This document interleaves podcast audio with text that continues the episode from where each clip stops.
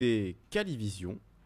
Nous sommes en direct ce soir ensemble. Ça a été une longue journée. Je n'ai pas eu beaucoup de temps pour préparer cette émission parce que mon ordinateur m'a lâché tout à l'heure. Donc j'ai dû... euh, heureusement, j'avais un, un vieil ordi qui apparemment tient le choc. Donc on va pouvoir réaliser l'émission Calivision. euh, avec.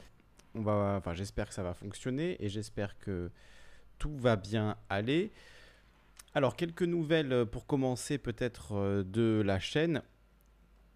On a gagné 1000 abonnés en quelques jours, là, grâce à- aux amis du Canard Réfractaire qui ont fait euh, une, sacrée promotion euh, à la chaîne Calivision, ainsi qu'à d'autres chaînes militantes euh, engagées sur, YouTube. Donc, euh, l'occasion de découvrir plusieurs chaînes euh, pour beaucoup de gens, y compris Calivision. Donc, on a gagné plus de 1000 abonnés. Donc, je voulais faire ce soir, euh, pour commencer, avant d'attaquer les sujets plus euh, d'actualité et de réflexion et de débat, commencer par euh, rappeler euh, quelle est mon, ambition avec Calivision, qu'est-ce que je veux faire, où je veux aller, où je veux vous, vous amener, où je veux nous amener collectivement, quel est le, but de cette chaîne et quelle est ma vision de, ce travail pour voilà, que ce soit à peu près clair pour tout le monde, même si euh, il n'y a pas un il n'y a pas un cadre extrêmement strict. Hein. Euh, Calivision, c'est une radio libre, donc euh, c'est euh, avant tout, avant tout une, une chaîne qui est sous le signe de la liberté. hein. Le plus important, c'est sans doute la liberté, comme dirait Emmanuel Macron. Non, je plaisante évidemment. Mais, oui, pour moi, c'est vrai que c'est quand même très important d'avoir une liberté de ton, d'avoir une liberté de choix de sujet, euh, de parler aussi bien de politique, d'économie, de philosophie, d'art, euh, même de sport, pourquoi pas. C'est pas le sujet qu'on aborde le plus souvent, mais pourquoi pas. Et surtout de vous permettre d'intervenir en direct avec moi pour qu'on discute, pour que vous soyez une partie euh, intégrante de ces émissions de Calivision et particulièrement des radios libres du lundi 21h. Donc ça va être euh, un peu l'occasion pour moi en ce début d'émission de, rappeler euh, quelques faits, euh, quelques éléments sur la chaîne Calivision, sur la radio libre Calivision. Et donc, comme ça, présenter à ceux qui nous rejoignent, ceux qui découvrent la chaîne, qu'est-ce que c'est, pourquoi ces émissions de 5 heures et plus parfois. C'est entre 2 et, entre 2 et 5 heures les émissions. Je crois que la moyenne de durée d'émission sur la chaîne, c'est 2h45. Donc j'ai bien conscience que c'est très long, que tout le monde n'a pas forcément le temps de s'envoyer 3 heures de, radio libre en rentrant du travail le soir. En plus, euh, c'est sur YouTube, donc pour beaucoup, il faut rester euh, soit sur un téléphone, soit sur un ordi. C'est pas forcément très pratique. C'est pourquoi je voulais vous montrer euh, ce qui est pour moi la base de Calivision, c'est-à-dire le podcast. Je vous mets le lien dans le chat et je salue euh, Christian Bisbal et Canal Concorde qui nous rejoignent et qui nous disent bonsoir. Euh, et Canal Concorde qui nous dit succès bien mérité. Ben, merci beaucoup à, toi Canal. Je ne sais pas qui est derrière du coup derrière le, clavier de Canal Concorde, mais un gros bisou et un grand salut à eux. Donc je vais vous montrer euh, voilà, le podcast de, Calivision. Ça, vous pouvez le télécharger sur votre euh, téléphone. Vous voyez, vous avez là la liste de tous les, tous les sites qui le font. Donc on a Apple Podcast, Breaker, Google Podcast, Overcast, Pocket Cast, Podbean, Radio Public, Spotify. Et vous avez aussi le lien RSS pour euh, le lire dans toutes les autres applications de podcast. Ça fonctionne très bien. Moi, j'utilise par exemple Podcast Addict qui fonctionne très bien. Excellent logiciel de podcast pour euh, téléphone, une appli euh, de, de podcast. Et donc, vous avez accès à toutes les versions audio des émissions de Calivision. Vous les voyez ici. Je les mets en ligne.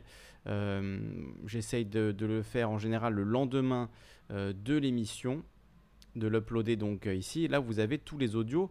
Pour moi, c'est vraiment le format euh, choisi pour euh, Calivision, c'est-à-dire un format podcast, un format audio. Évidemment, on est sur YouTube, il y a de la vidéo, mais le- les émissions s'écoutent tout aussi bien en audio puisque c'est avant tout de la radio. Donc vous voyez là l'émission de la semaine dernière qui parlait d'effondrement.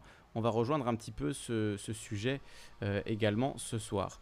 Euh, je voulais aussi parler de, l'aspect euh, radio libre et du concept de, de radio libre. Qu'est-ce que c'est? La, radio libre, c'est pas juste des, émissions où on parle de cul comme sur Skyrock ou ce que j'écoutais quand j'étais jeune sur Fun Radio, la radio libre de Max et Mélanie. Je sais pas si vous vous souvenez de ça, peut-être certains s'en souviennent. Moi, j'ai découvert la radio libre avec ça, mais euh, évidemment, quand j'ai commencé à travailler en radio, c'est pas ce que j'ai été amené à faire, c'est pas ce qui m'intéresse, c'est-à-dire euh, des émissions où on parle voilà, de sexualité, etc. Euh, bon, c'est pas du tout l'ambiance. Pour moi, l'expression radio libre, elle fait plutôt référence aux radios pirates et à la libération de la bande FM au début des années 80. Avant les années 80, toute radio qui n'était pas donc une radio d'État eh bien, était était interdite. Enfin, je crois qu'il y avait quand même Europe, RMC. Bon, il y avait quand même très peu de radios. C'était assez compliqué de rentrer là-dedans. Et euh, en 80 ou 81, les bandes FM ont été euh, libérées et de très nombreuses radios, anciennement radio pirates, sont devenues des radios dites libres. Alors, euh, il y avait notamment la radio pour laquelle j'ai travaillé, Radio Ici et Maintenant, euh, Radio Libertaire, Radio Campus. Euh, on peut citer aussi Skyrock, je crois, qui est né aussi à ce moment-là, qui était une radio libre au début avant de devenir une radio commerciale et musicale. et plein, plein d'autres. Hein. Il y en a vraiment des, dizaines, des centaines de radios dans, dans, la France entière et dans le monde entier. et il y avait vraiment un vent de liberté qui soufflait à cette époque-là sur la bande FM. Ça s'est malheureusement un petit peu calmé depuis, à part dans, les grandes villes où il y a encore une, grande diversité de, radios. Mais moi, mon inspiration, ce que j'aime, c'est ça, c'est cette euh, radio libre, sans publicité, où on peut parler de tout sujet pendant longtemps. Euh, dans le cadre du direct, donc euh, sans montage, pas de blagues préparées à l'avance, tout est en direct, on prend son temps pour discuter. Et un des éléments très important pour moi également, c'est l'interactivité, c'est le fait que vous puissiez intervenir, en l'occurrence par Discord, euh, donc euh, totalement gratuitement, et vous puissiez euh, donc intervenir, réagir, discuter, débattre, apporter votre point de vue. Le but, c'est pas que je fasse des monologues. Alors ça m'arrive parfois. voilà, le sujet est soit trop complexe, soit personne n'a envie de, participer au sujet que je propose, donc je me retrouve à parler seul, mais la plupart du temps, il y a quand même des interventions.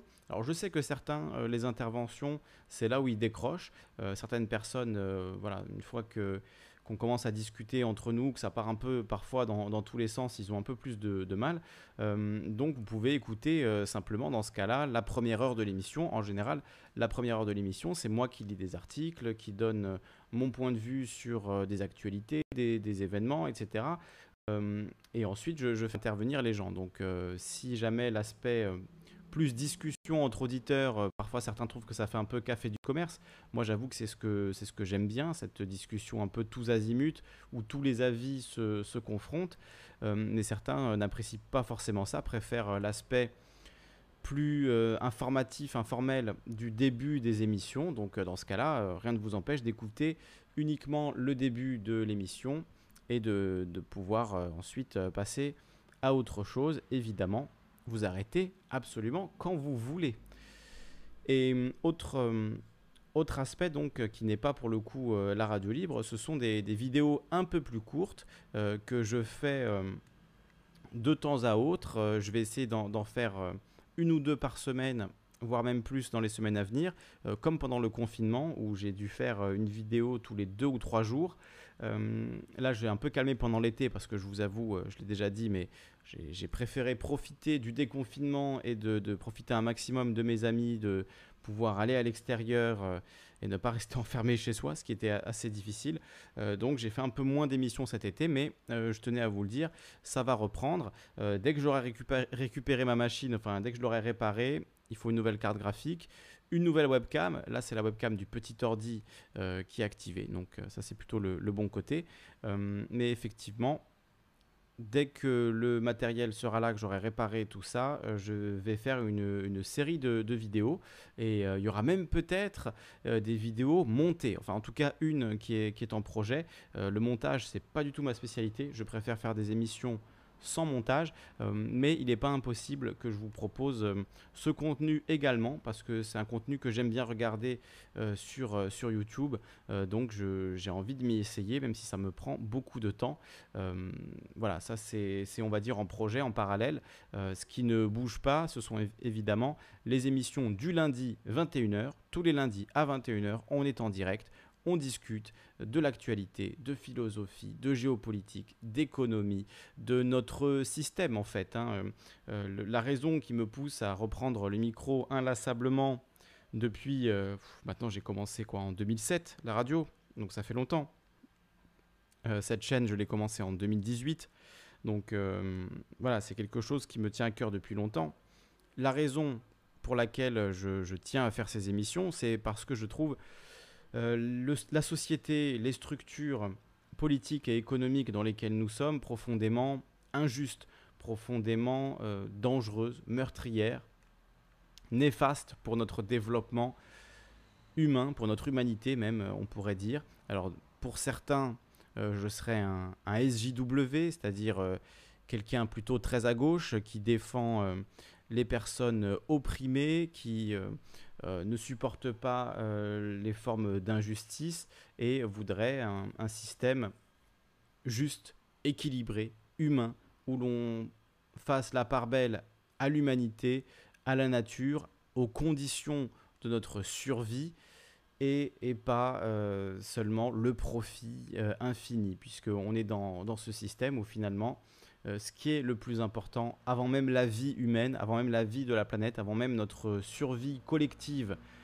sur cette planète, où c'est le profit avant tout, le profit qui compte avant tout. Donc euh, ça, euh, évidemment, c'est quelque chose que, que je trouve atroce, horrible, qui pour moi est une des sources de, de, beaucoup de nos problèmes sur cette planète. Voilà, une société malade, comme nous le dit Aurel Pomme une société malade de sa soif de profit qui ne profite qu'à quelques-uns, qu'à une minorité et qui fait souffrir la majorité. Donc euh, ce monde, moi, il m'est insupportable et j'ai toujours, euh, malheureusement, une bonne raison euh, de m'énerver, comme, comme vous tous, je pense, que ce soit le traitement des gilets jaunes, le traitement des mouvements sociaux de manière plus générale en France depuis quelques années, cette façon dont les médias sont en permanence dans une vision du monde euh, ultralibérale, capitaliste, comme si la seule euh, sortie que l'on pouvait envisager, c'était euh, par la croissance.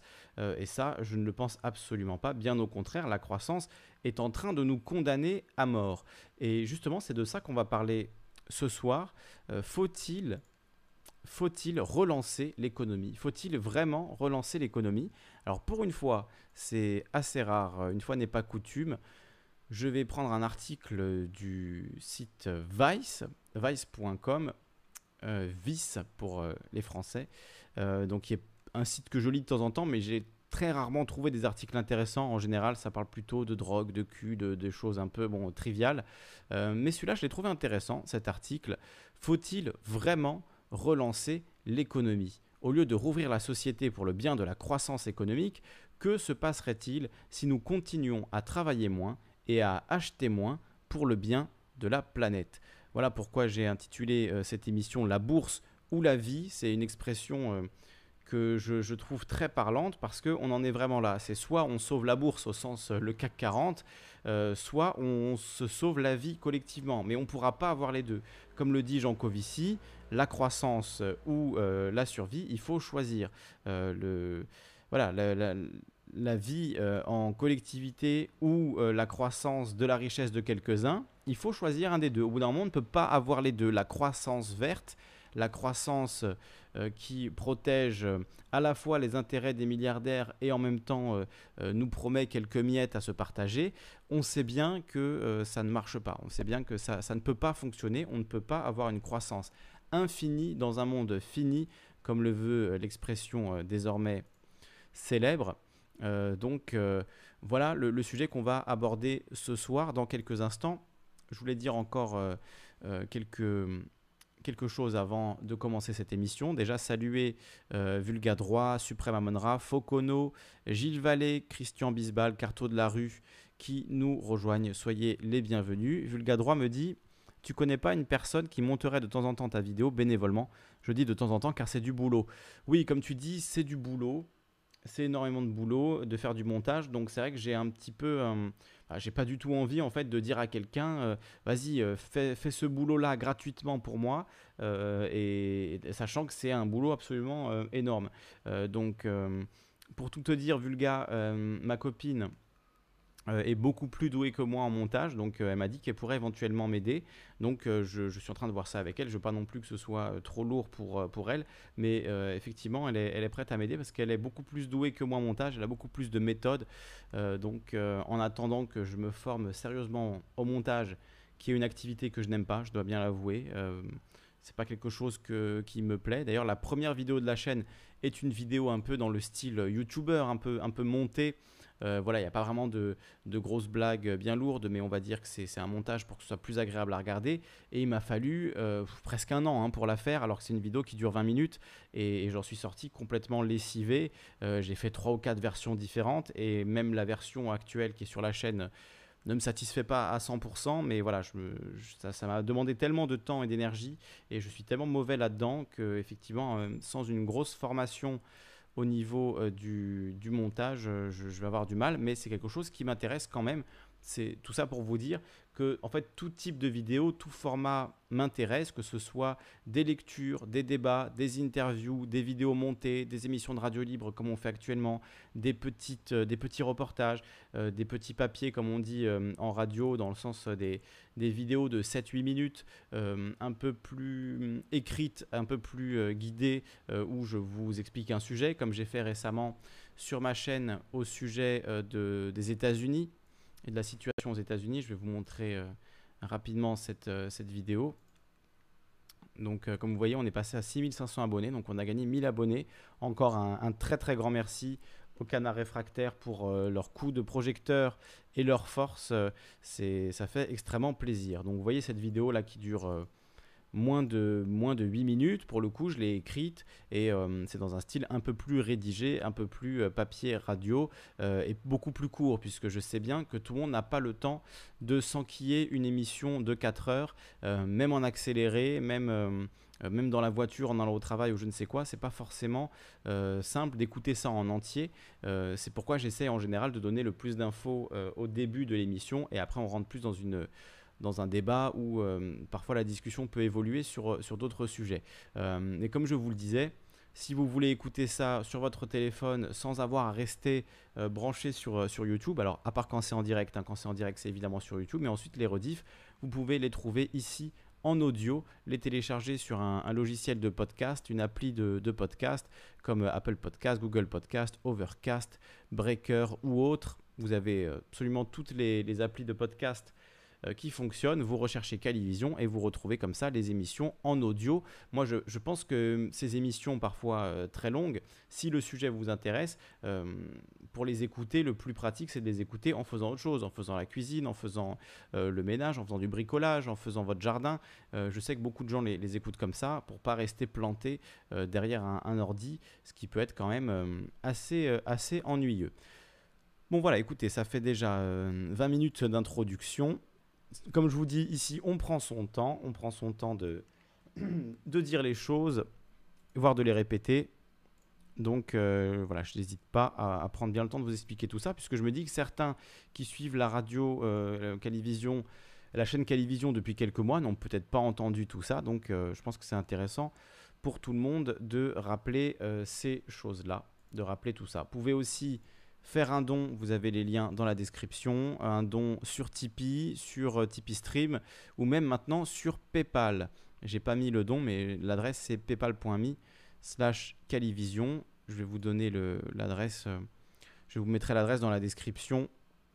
Soyez-en sûrs si vous voulez aider la radio et faire un don, euh, puisque là je vais devoir dépenser un peu d'argent pour euh, remettre euh, à flot mon ordinateur et donc pouvoir reprendre le stream dans des conditions normales, puisque là je suis sur un petit ordinateur et il est possible, pas impossible, que mon petit ordinateur me lâche un moment ou un autre. Je sais que quand il chauffe un peu trop, il a du mal. Et là, bon, ça va, il n'est pas trop trop chaud, mais Il fait un peu de bruit, je ne sais pas si vous l'entendez, il fait déjà du bruit. Donc euh, voilà, on va croiser les doigts pour que ça fonctionne ce soir et on va éviter de le pousser dans ses retranchements et faire une émission euh, voilà, de deux heures maximum.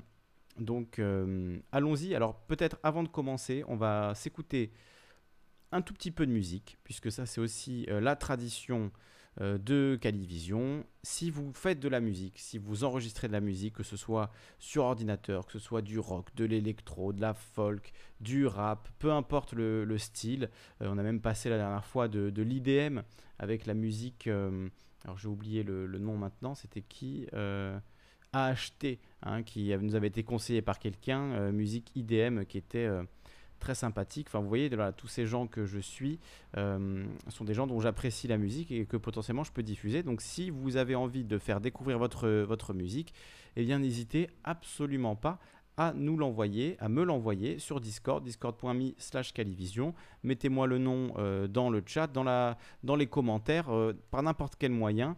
Partagez-moi votre musique et je la diffuserai avec vraiment un grand, grand plaisir. Ça fait longtemps qu'on n'a pas eu de, conseils euh, de, musique. Le dernier, c'était Mirapix, il y a deux ou trois semaines, qui est quelqu'un que je connais euh, en vrai par ailleurs, euh, et qui donc a accepté que je diffuse sa musique dans mes émissions. Mais j'aime beaucoup découvrir vos musiques, découvrir vos créations. Donc n'hésitez absolument pas à me donner les liens, les liens SoundCloud, YouTube, m'envoyer des MP3, des, liens Bandcamp. Je prends tout et je diffuse vos musiques à condition que ce soit pas absolument inécoutable, évidemment. Mais bon, pour l'instant, il n'y a jamais eu personne qui a été refusé. Euh, voilà, on a absolument euh, tout diffusé à l'antenne. Donc, euh, si vous faites de la musique, que vous connaissez des gens qui font de la musique, qui ont envie de se faire connaître, je sais que c'est très difficile en ce moment, qui sont quand même, je le précise, en indépendant, c'est-à-dire qu'ils ne sont pas signés sur un gros label. Euh, eh bien, je me ferai un plaisir de diffuser tout ça. Et on va commencer par un morceau, pour le coup, que j'ai réalisé, featuring E.T. On va écouter sur Calivision, Douce violence de mon enfance. Vous retrouvez ça sur le SoundCloud de Calivision.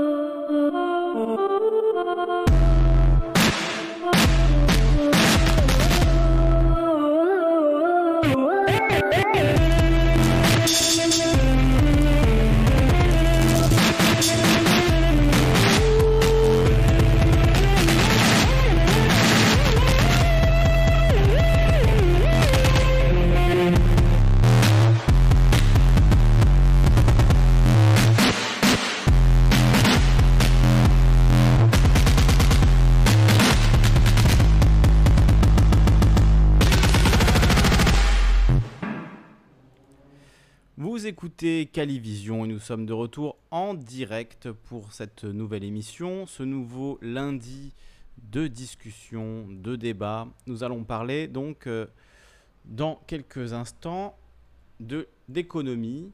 Faut-il relancer l'économie? Faut-il vraiment relancer l'économie? Nous interroge cet article de Vice euh, qui euh, c'est une première sur Calivision. Euh, va nous servir de point de départ ce soir. Faut-il vraiment relancer l'économie? Au lieu de rouvrir la société pour le bien de la croissance économique, que se passerait-il si nous continuions à travailler moins et à acheter moins pour le bien de la planète? Fin mars, Donald Trump a tweeté en lettres majuscules Nous ne vous pouvons pas laisser le remède être pire que le problème lui-même. Il faisait référence aux conséquences économiques liées au confinement des États-Unis visant à protéger le public contre la pandémie de coronavirus qui a déjà fait plus de 755 000 morts dans le monde entier. Je crois que là, on vient de dépasser les 800 000 morts, euh, puisque l'article date euh, d'il y a une, une, semaine, une grosse semaine. De nombreux législateurs républicains se sont fait l'écho de la nécessité de rouvrir les entreprises et de remettre les gens au travail. En mars, le gouverneur du Texas, le lieutenant Dan Patrick, a déclaré sur Fox News que l'économie devait être sauvée, même si cela impliquait de sacrifier les personnes âgées. Voilà, euh, c'est dit, au moins c'est dit, hein, euh, ils préfèrent leur précieuse économie à la vie de personnes âgées. De milliers de personnes âgées. Hein. L'économie est mal en point. Au cours du premier trimestre de l'année, le produit intérieur brut, ou le PIB, s'est contracté de 5%. Ça veut dire qu'il a diminué de 5%, soit le taux de déclin trimestriel le plus élevé depuis la dernière récession, qui rapporte le Wall Street Journal. En une semaine, plus de 2,1 millions de demandes de chômage ont été enregistrées, ce qui porte le total à plus de 40 millions, soit environ un travailleur sur quatre aux États-Unis. Et justement, la, vidéo dont je vous parlais tout à l'heure, euh, vidéo sur euh, euh, les SDF, les futurs SDF américains, qui est là, 40 millions d'Américains bientôt SDF, elle parle précisément de cette situation avec de, de nombreux Américains, des millions d'Américains qui euh, ne, peuvent tout simplement plus se loger ou en tout cas plus payer leur loyer et euh, courent le risque donc de se faire euh, dégager de chez eux, de se faire expulser de chez eux si rien n'est fait dans les jours à venir. Hein. là on y est vraiment, là on est le 24 août 2020, demain 25 août 2020 peuvent reprendre les expulsions aux États-Unis, donc on est en train d'assister un potentiel euh, massacre dans la classe moyenne américaine avec des, millions et des millions de familles qui vont peut-être se retrouver à la rue dans les jours à venir. Les plans de relance proposés visent à ramener l'économie et le taux de chômage au niveau où il se trouvait avant la pandémie. Le taux de chômage, il était à un plus bas historique. Hein. C'est euh, une des choses dont se félicitait Donald Trump, que sa politique économique avait euh, mené le taux de chômage dans le pays extrêmement bas. Mais avec tout ce qui a été fermé ou ralenti, que se passerait-il si, au lieu de tout remettre en place, nous laissions certaines industries fermées Et si, au lieu de reprendre le travail à plein temps, nous décidions de travailler moins, d'acheter moins, de gagner moins et de ne pas nous battre pour augmenter le PIB à tout prix? Certains chercheurs font valoir que notre focalisation sur la croissance économique était problématique bien avant que nous, que nous connaissions les mots SARS-CoV-2 ou Covid-19. Ça, c'est une évidence. Hein. C'est pas, euh, la crise a agi comme révélateur de quelque chose qui était déjà là, de, plusieurs choses qui étaient déjà là, euh, notamment euh, la, façon dont les travailleurs essentiels travailleurs et travailleuses essentielles sont sous-payés dans nos pays, à quel point de nombreuses personnes font des boulots complètement inutiles en étant, elles, surpayées, et à quel point notre économie, en fait, marche sur la tête avec des, des stocks options et des plus-values pour les nuisibles, les parasites, tandis que ceux qui sont indispensables à la vie de la collectivité, évidemment les personnels de soins, de santé, dans les EHPAD, dans les hôpitaux, les éboueurs, les égoutiers, les, voilà, les boulangers, boulangères, les caissières, caissiers, et, etc., etc., euh, toute la chaîne de, distribution, etc., eux sont bien entendu euh, extrêmement utiles.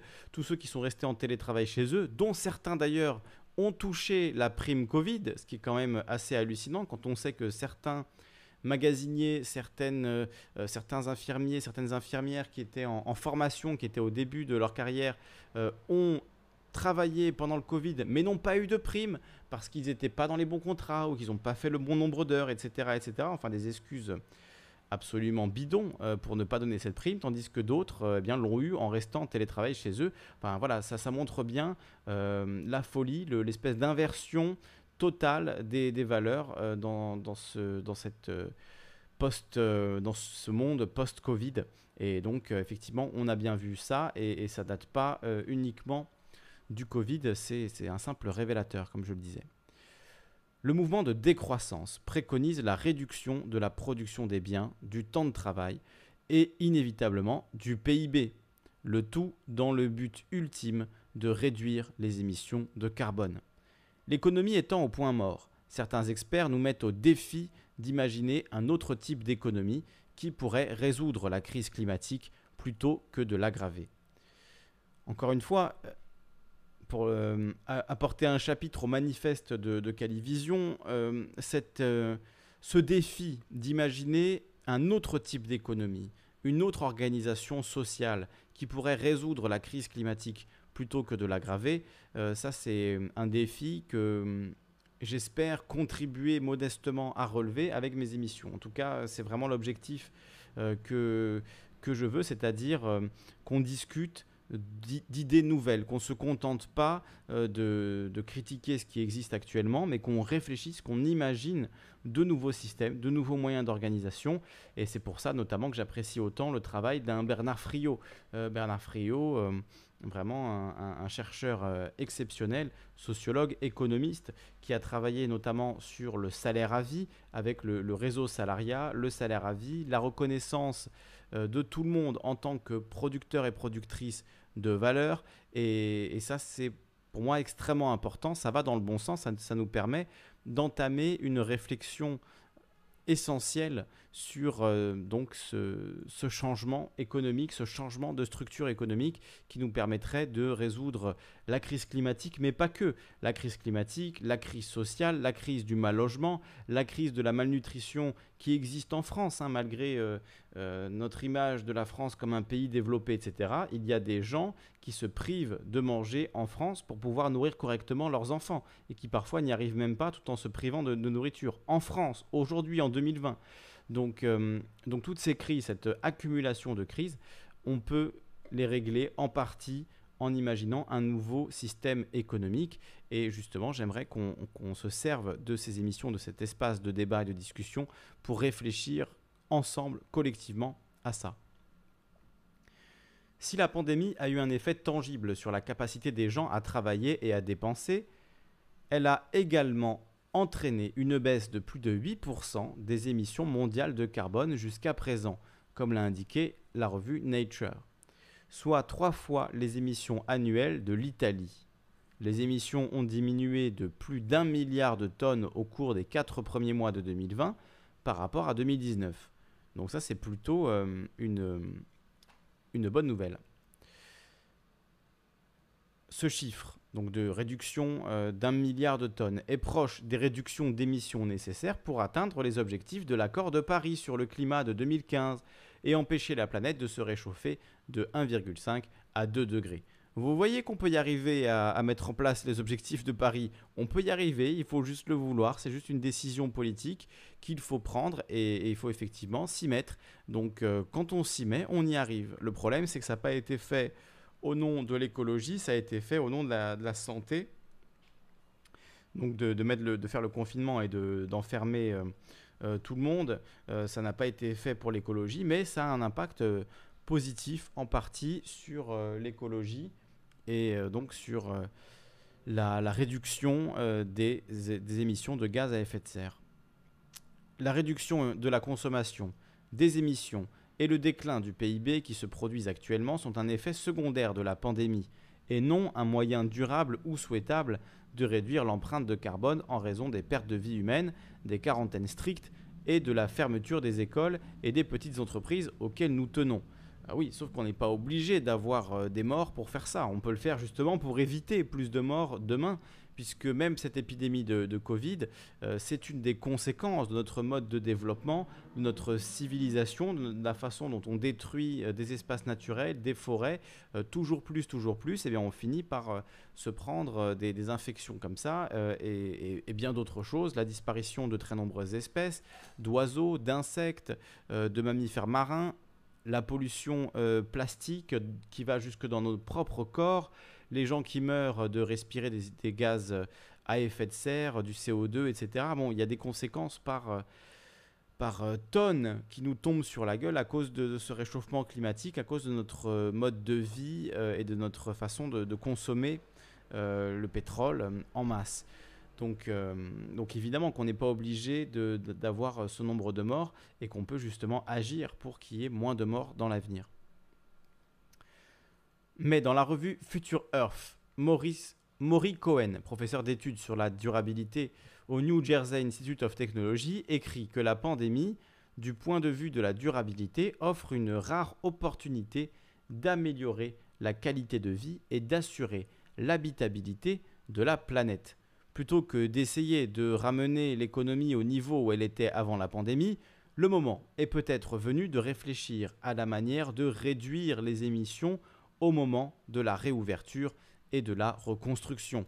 Cela pourrait impliquer de laisser la croissance derrière nous. Jason Hickel, anthropologue économique à la London School of Economics, estime que nous devons passer aux énergies renouvelables le plus rapidement possible, mais que cela est impossible si l'économie continue à croître en même temps. On ne peut pas, avec les énergies renouvelables, rattraper cette euh, course en avant que connaît notre économie depuis des années. Alors pas cette année, euh, pas en 2020 heureusement, mais cette augmentation du PIB, cette augmentation de la production, cette augmentation de la, production de richesse, elle n'est pas compatible avec la transition vers des énergies renouvelables. Euh, c'est assez clair. Hein. Si on continue à consommer autant de pétrole et qu'on rajoute des centrales nucléaires, des éoliennes et des hydroliennes pour, et des panneaux solaires pour euh, donc euh, compenser euh, l'augmentation de, la, productivité, eh bien, en fait, on ne, change, on ne change rien, ou en tout cas vraiment pas grand-chose. Un groupe de 1100 experts de plus de 60 pays a récemment signé une charte proposant des lignes directrices sur la manière de relancer l'économie, en mettant l'accent sur le climat, la santé et le bien-être, plutôt que sur la croissance les difficultés économiques auxquelles nous sommes actuellement confrontés doivent être considérées comme une ouverture à l'expérimentation de politiques plus progressistes visant à garantir que les gens ont accès à ce dont ils ont besoin, comme un revenu universel ou des soins de santé dans une économie post-croissance.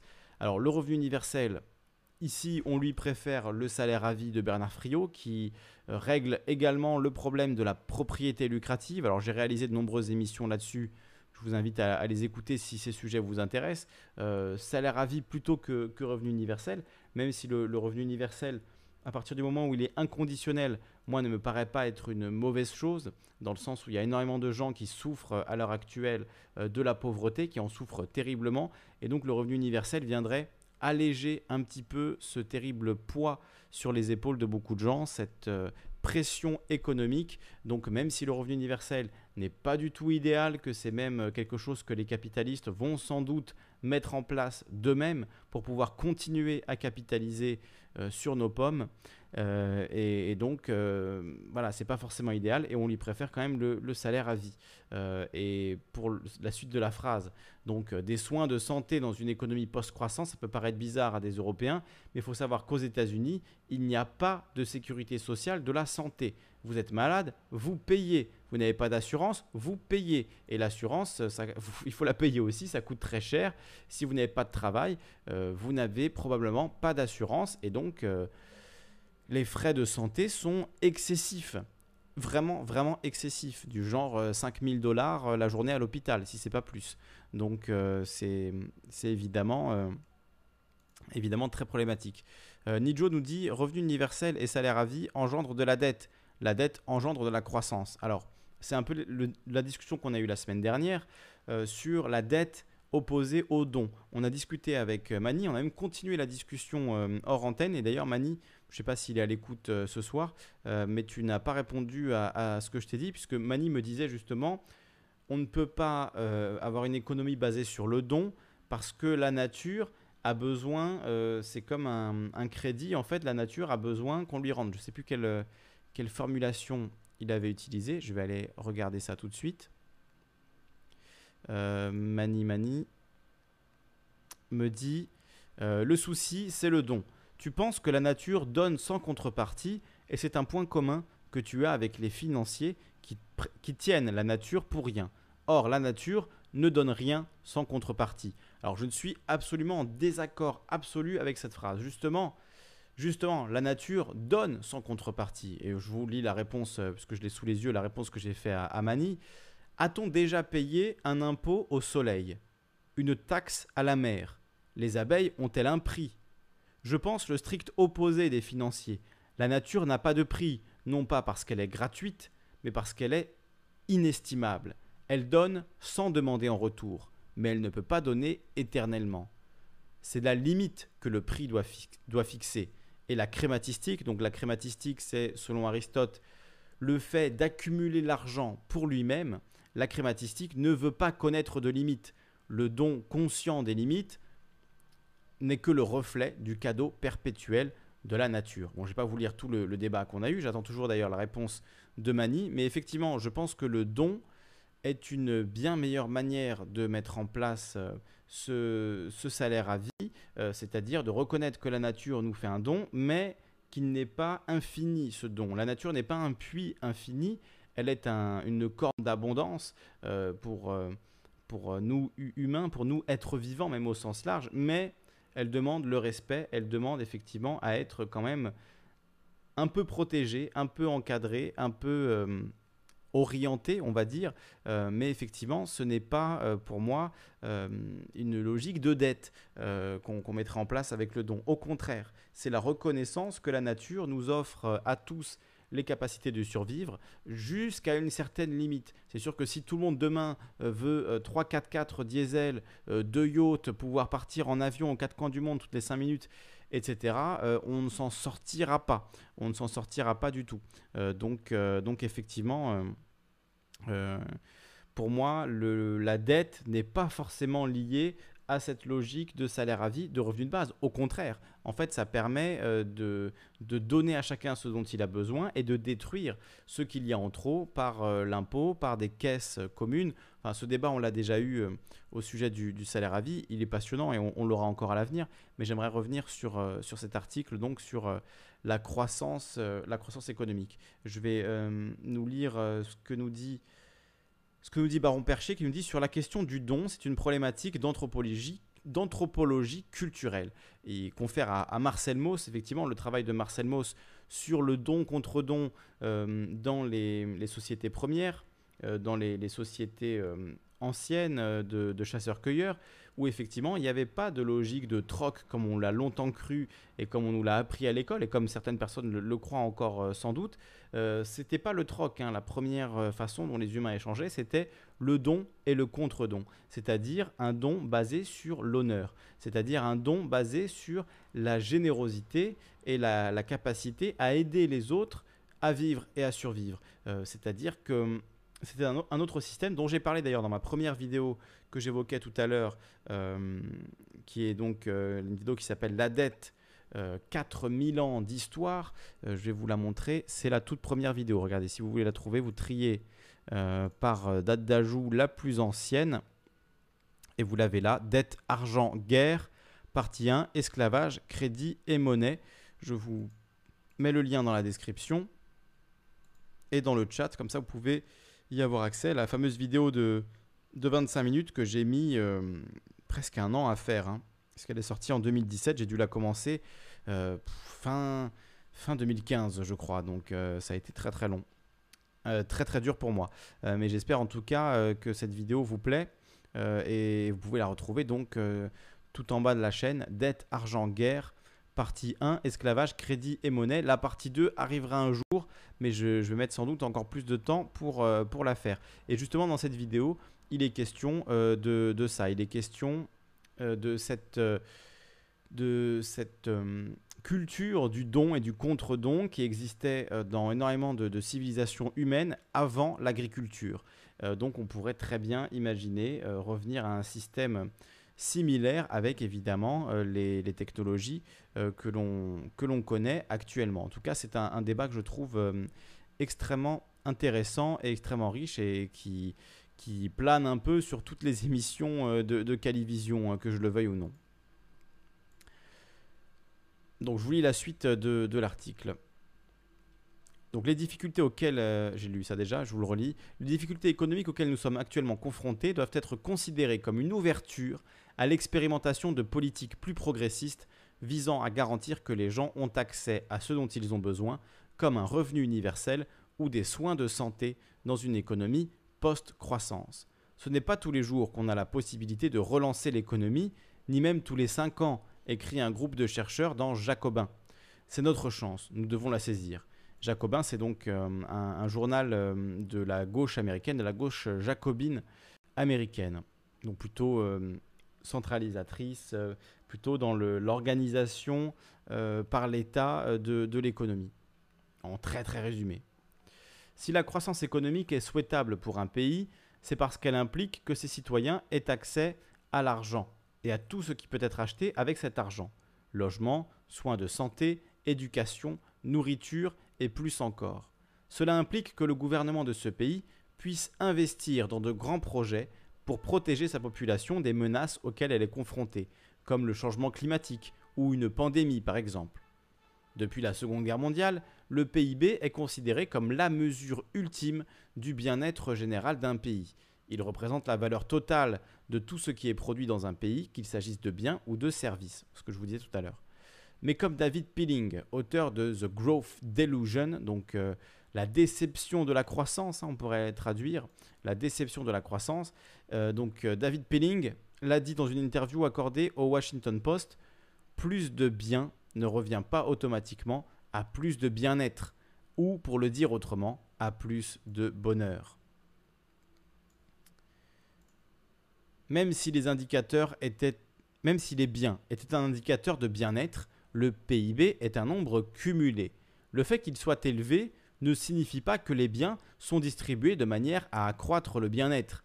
Actuellement, les 1% les plus riches possèdent plus de 40% de la richesse mondiale. mais rendez-vous compte, à chaque fois que je dis ce chiffre, ça me, ça me frappe. J'ai l'impression de me prendre une patate. Alors pourtant, je le sais, hein, mais les 1% les plus riches possèdent plus de 40% de la richesse mondiale. Si on vivait dans un, dans un système où la richesse était euh, justement répartie et qu'on nous disait attendez, on a un super système économique, ça s'appelle le capitalisme. À la fin, il y a 1% des plus riches qui possèdent 40% des richesses. On dirait mais t'es malade, jamais de la vie, on va aller vers ce système-là. Et pourtant, c'est le système dans lequel on vit depuis maintenant des décennies et des décennies. Euh, donc je trouve ça en dit long quand même sur la manière dont s'est construit ce système, alors que clairement, personne n'en veut à part les 1% les plus riches. Personne ne veut d'une répartition aussi injuste des richesses, à part peut-être les 1% les plus riches et ceux qui, euh, de manière un peu euh, inconsciente, un peu malgré eux, à l'insu de leur plein gré, euh, défendent ce, système sans avoir conscience qu'ils ne, ne, gagneront jamais à ce jeu du capitalisme. Aux États-Unis, les revenus les plus élevés augmentent plus rapidement que ceux de la classe moyenne. Donc ceux qui sont déjà les plus riches voient leurs revenus augmenter plus vite que que la classe moyenne. C'est quand même grandiose, hein. c'est quand même génial. Je veux dire, vous êtes déjà riche et en plus vos revenus augmentent plus vite que, ceux des, des pauvres. C'est grandiose. Avoir un PIB élevé ne garantit même pas une vie plus longue. Le PIB par habitant aux États-Unis est de 60 000 dollars, l'un des plus élevés au monde. L'espérance de vie dans le pays est de 78,5 ans, 78 ans et demi. De nombreux pays dont le PIB est plus faible ont une espérance de vie bien plus longue. La Corée du Sud a un PIB par habitant inférieur de 50%, donc environ 30 000 dollars par habitant, mais une espérance de vie de 82,6 ans. 4 ans de plus que les Américains euh, pour la, durée de vie euh, de, de la Corée du Sud. La réponse initiale à la pandémie nous l'a également rappelé. Les États-Unis n'ont pas réussi à fournir les ressources nécessaires à leurs professionnels de la santé ou à mettre en place des tests de dépistage pour tous, malgré leur PIB élevé, et le nombre de décès dus au Covid est l'un des plus élevés au monde. Bon, il y a quand même eu pas mal de tests aux États-Unis, il ne faut pas non plus euh, euh, les accuser de tout et n'importe quoi, même si on n'aime pas Trump, euh, ce que je peux comprendre. Il faut reconnaître qu'ils ont quand même fait pas mal de, tests, mais qu'ils ont aussi énormément de cas. La pandémie oblige déjà les pays à réévaluer leur PIB et ce qu'il signifie. Dans un geste sans précédent, la Chine a décidé de ne pas fixer d'objectif annuel de PIB cette année, une première depuis 1990. Au lieu de cela, le pays donnera la priorité à la stabilisation de l'emploi et à la garantie du niveau de vie, a déclaré le Premier ministre Li Keqiang devant l'Assemblée populaire nationale. Aux États-Unis, l'administration Trump a annoncé qu'elle ne, qu'elle ne publierait pas de mise à jour semestrielle de ses prévisions économiques. Selon les partisans de la décroissance, le fait que l'on se dirige vers la plus grande crise économique mondiale depuis la Grande Dépression révèle à quel point notre économie était fragile au départ. Quel genre de système stupide fait que si on freine le rythme pendant quelques semaines, tout implose se demande Laura Bazu, chercheuse à l'Institut d'enquête culturelle de l'Université d'Utrecht aux Pays-Bas. Alors question euh, voilà, qu'on se posait pendant le confinement, hein. vous vous souvenez, on a fait de nombreuses émissions sur le, sur le sujet, et c'était une, remarque qui revenait très souvent, euh, que ce soit de moi euh, ou des auditrices et auditeurs, quel genre de système est stupide au point que si l'on freine le rythme pendant quelques semaines, tout implose? Donc quand on a une situation de crise dramatique. On sait que cette crise du Covid, voilà, c'est pas de la rigolade. Il y a des morts, c'est compliqué la seule solution euh, qu'on a eue, vu qu'on n'était pas préparé à tout ça, qu'il n'y avait pas eu vraiment euh, d'anticipation, en tout cas en France, aux États-Unis, en Angleterre, en Allemagne, etc., la seule véritable solution euh, qu'on avait, c'était donc eh bien, de bloquer l'économie, de fermer l'économie. Et vous avez vu le, le tohu-bohu que ça a déclenché, le bordel intégral que ça a déclenché pour l'économie. Donc on a un système économique qui, même quand la vie de gens est en jeu, même quand la vie de millions de personnes est en danger, ne peut pas mettre le pied sur le frein. Imaginez une, voiture ou un autobus construit sur le même modèle. On ne peut pas s'arrêter d'accélérer. Hein. C'est comme le film Speed. Pour euh, ceux qui ont grandi dans les années 90 se souviennent peut-être de ce film.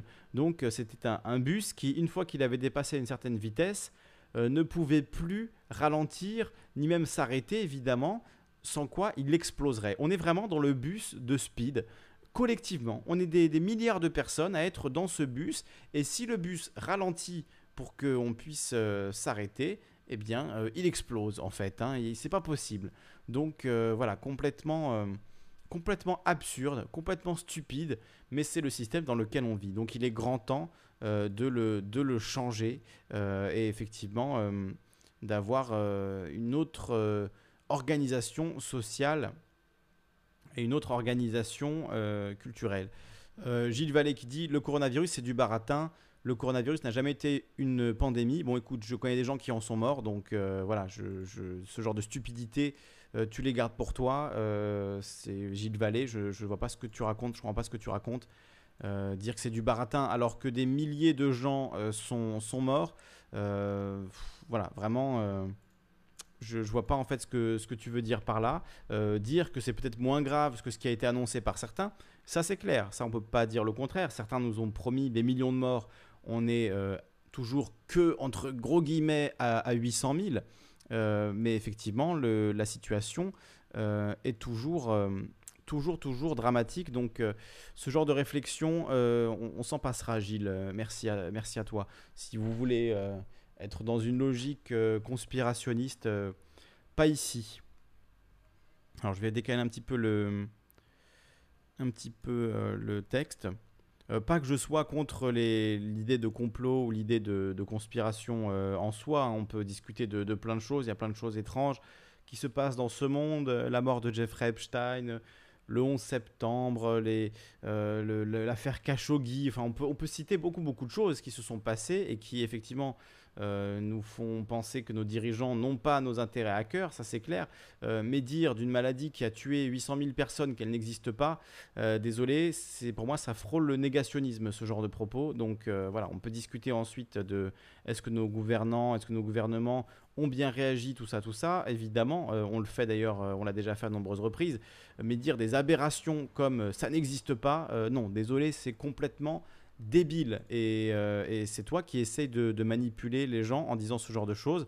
Euh, donc euh, voilà, moi je ne supporte pas ce genre de, ce genre de propos. Donc je reprends la lecture. Le fonctionnement actuel de notre économie dépend de la croissance.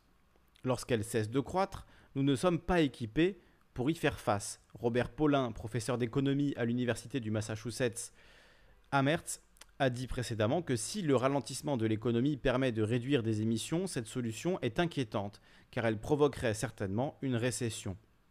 Il avait raison, comme nous le constatons actuellement, notre économie a ralenti, et nous sommes donc en récession.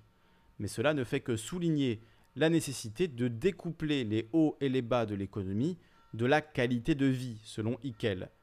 Il n'y a aucun lien entre le PIB et le bien-être humain, dit Hickel. Le mouvement en faveur de la décroissance veut construire une économie axée sur la vie humaine et non sur la recherche d'un chiffre abstrait de plus en plus élevé. Ainsi, la planète sur laquelle nous vivons pourrait rester habitable. Si les choses ne changent pas, la température mondiale augmentera entre 3 et 5 degrés d'ici la fin du siècle. Fin 2018, le rapport du groupe d'experts intergouvernemental sur l'évolution du climat, le GIEC, a indiqué que pour éviter un effondrement du climat, les émissions mondiales doivent être réduites de moitié d'ici 2030, donc 2030 c'est dans à peine plus de 9 ans, et ramenées à zéro d'ici 2050. Donc c'est dans les 30 prochaines années qu'il faut ramener à zéro, hein. pas à 1000 tonnes, pas à 2000 tonnes, pas à 500 tonnes, pas à 10 tonnes, à zéro tonnes les émissions, les émissions mondiales de gaz à effet de serre d'ici 2050. Autant dire que ça va être très très très très compliqué. Nous avons déjà réduit le PIB et les émissions en raison du Covid. Mais cela ne veut pas encore dire que nous opérons une décroissance, selon Julia Steinberger, professeure d'économie d'économie verte à l'université de Leeds. Nous n'avons pas les services et les programmes sociaux qui garantissent que chacun peut avoir accès aux besoins fondamentaux, indépendamment de ce qui se passe dans l'économie. Les partisans de la décroissance ont toujours insisté sur le fait qu'elle doit s'accompagner de politiques sociales pour contrecarrer la baisse des revenus que les gens vont subir. C'est ce qui distingue la décroissance d'une récession, selon Hickel. La décroissance préconise des politiques telles que le revenu de base universel, une semaine de travail plus courte et d'autres services de base universels comme les soins de santé et l'éducation pour compenser la diminution du travail et de la production. D'autres soutiennent une garantie de l'emploi au niveau fédéral, où les personnes travaillant au salaire minimum pour alimenter la production de choses qui nuisent au climat se voient plutôt garantir des emplois dans l'économie verte et dans l'énergie verte ou les infrastructures. L'annulation de la dette, on y revient encore, hein, ça c'est aussi un sujet euh, voilà, dont on parle très souvent dont on parle très souvent à, l'antenne, l'annulation de la dette pourrait éviter aux gens de devoir travailler davantage pour rembourser des dettes croissantes. Au-delà de politiques solides en matière de santé, de logement et d'éducation, la décroissance permettrait aux gens de travailler moins et de gagner moins sans que leur qualité de vie en pâtisse. Travailler moins pour gagner moins, c'est l'inverse du programme de, de Sarkozy. Et évidemment, si c'est accompagné d'une réduction du temps de travail sans une baisse euh, euh, trop violente de notre confort de vie, euh, c'est quand même quelque chose qui serait assez extraordinaire et, qui, je pense, conviendrait à, beaucoup de gens. C'est encore une fois ce dont on parlait la semaine dernière. Mais si on vous propose à vous autres, là, qui travaillez 35-40 heures par semaine, ou peut-être qui êtes au chômage aussi, hein, qu'on vous propose de travailler je sais pas moi, 9 heures par semaine, comme on le disait la semaine dernière, 9 heures par semaine, à des activités qui sont utiles à la collectivité. Est-ce que vous seriez OK pour ça, même si ça veut dire que peut-être euh, vous n'allez pas vous racheter un écran plasma tous les ans euh, ou une nouvelle voiture tous les deux ans, mais que peut-être euh, on va se diriger vers une consommation moins demandeuse et qui ne soit pas justement une consommation frénétique euh, mais au contraire euh, une consommation mesurée, raisonnée, rationnelle, euh, sans obsolescence programmée, que tout ça soit encadré dans le but de préserver nos ressources le plus longtemps possible. Est-ce que ça vous paraît pas plus logique? Est-ce que ça vous paraît pas plus sain, sachant que la, question euh, est posée de, la fin de notre civilisation en fait. Hein. Euh, la civilisation thermo-industrielle est en train de se suicider en refusant euh, de, changer. Donc est-ce qu'on on va au suicide ou est-ce qu'on préfère avoir un mode de vie un peu moins consommateur en énergie, un peu plus partageux, un peu plus équilibré? Je vous pose la question et ça va être bientôt l'occasion pour vous d'intervenir. Je regarde encore ce qui reste. oui, il reste un petit peu un petit bout d'article. Bon, c'est écrit gros, je vous lis la fin et ensuite je vous laisse intervenir en direct sur le, sur le Discord. Euh, je vous mets un lien pour intervenir en direct. Juste un instant. Je vous mets un lien d'invitation illimité.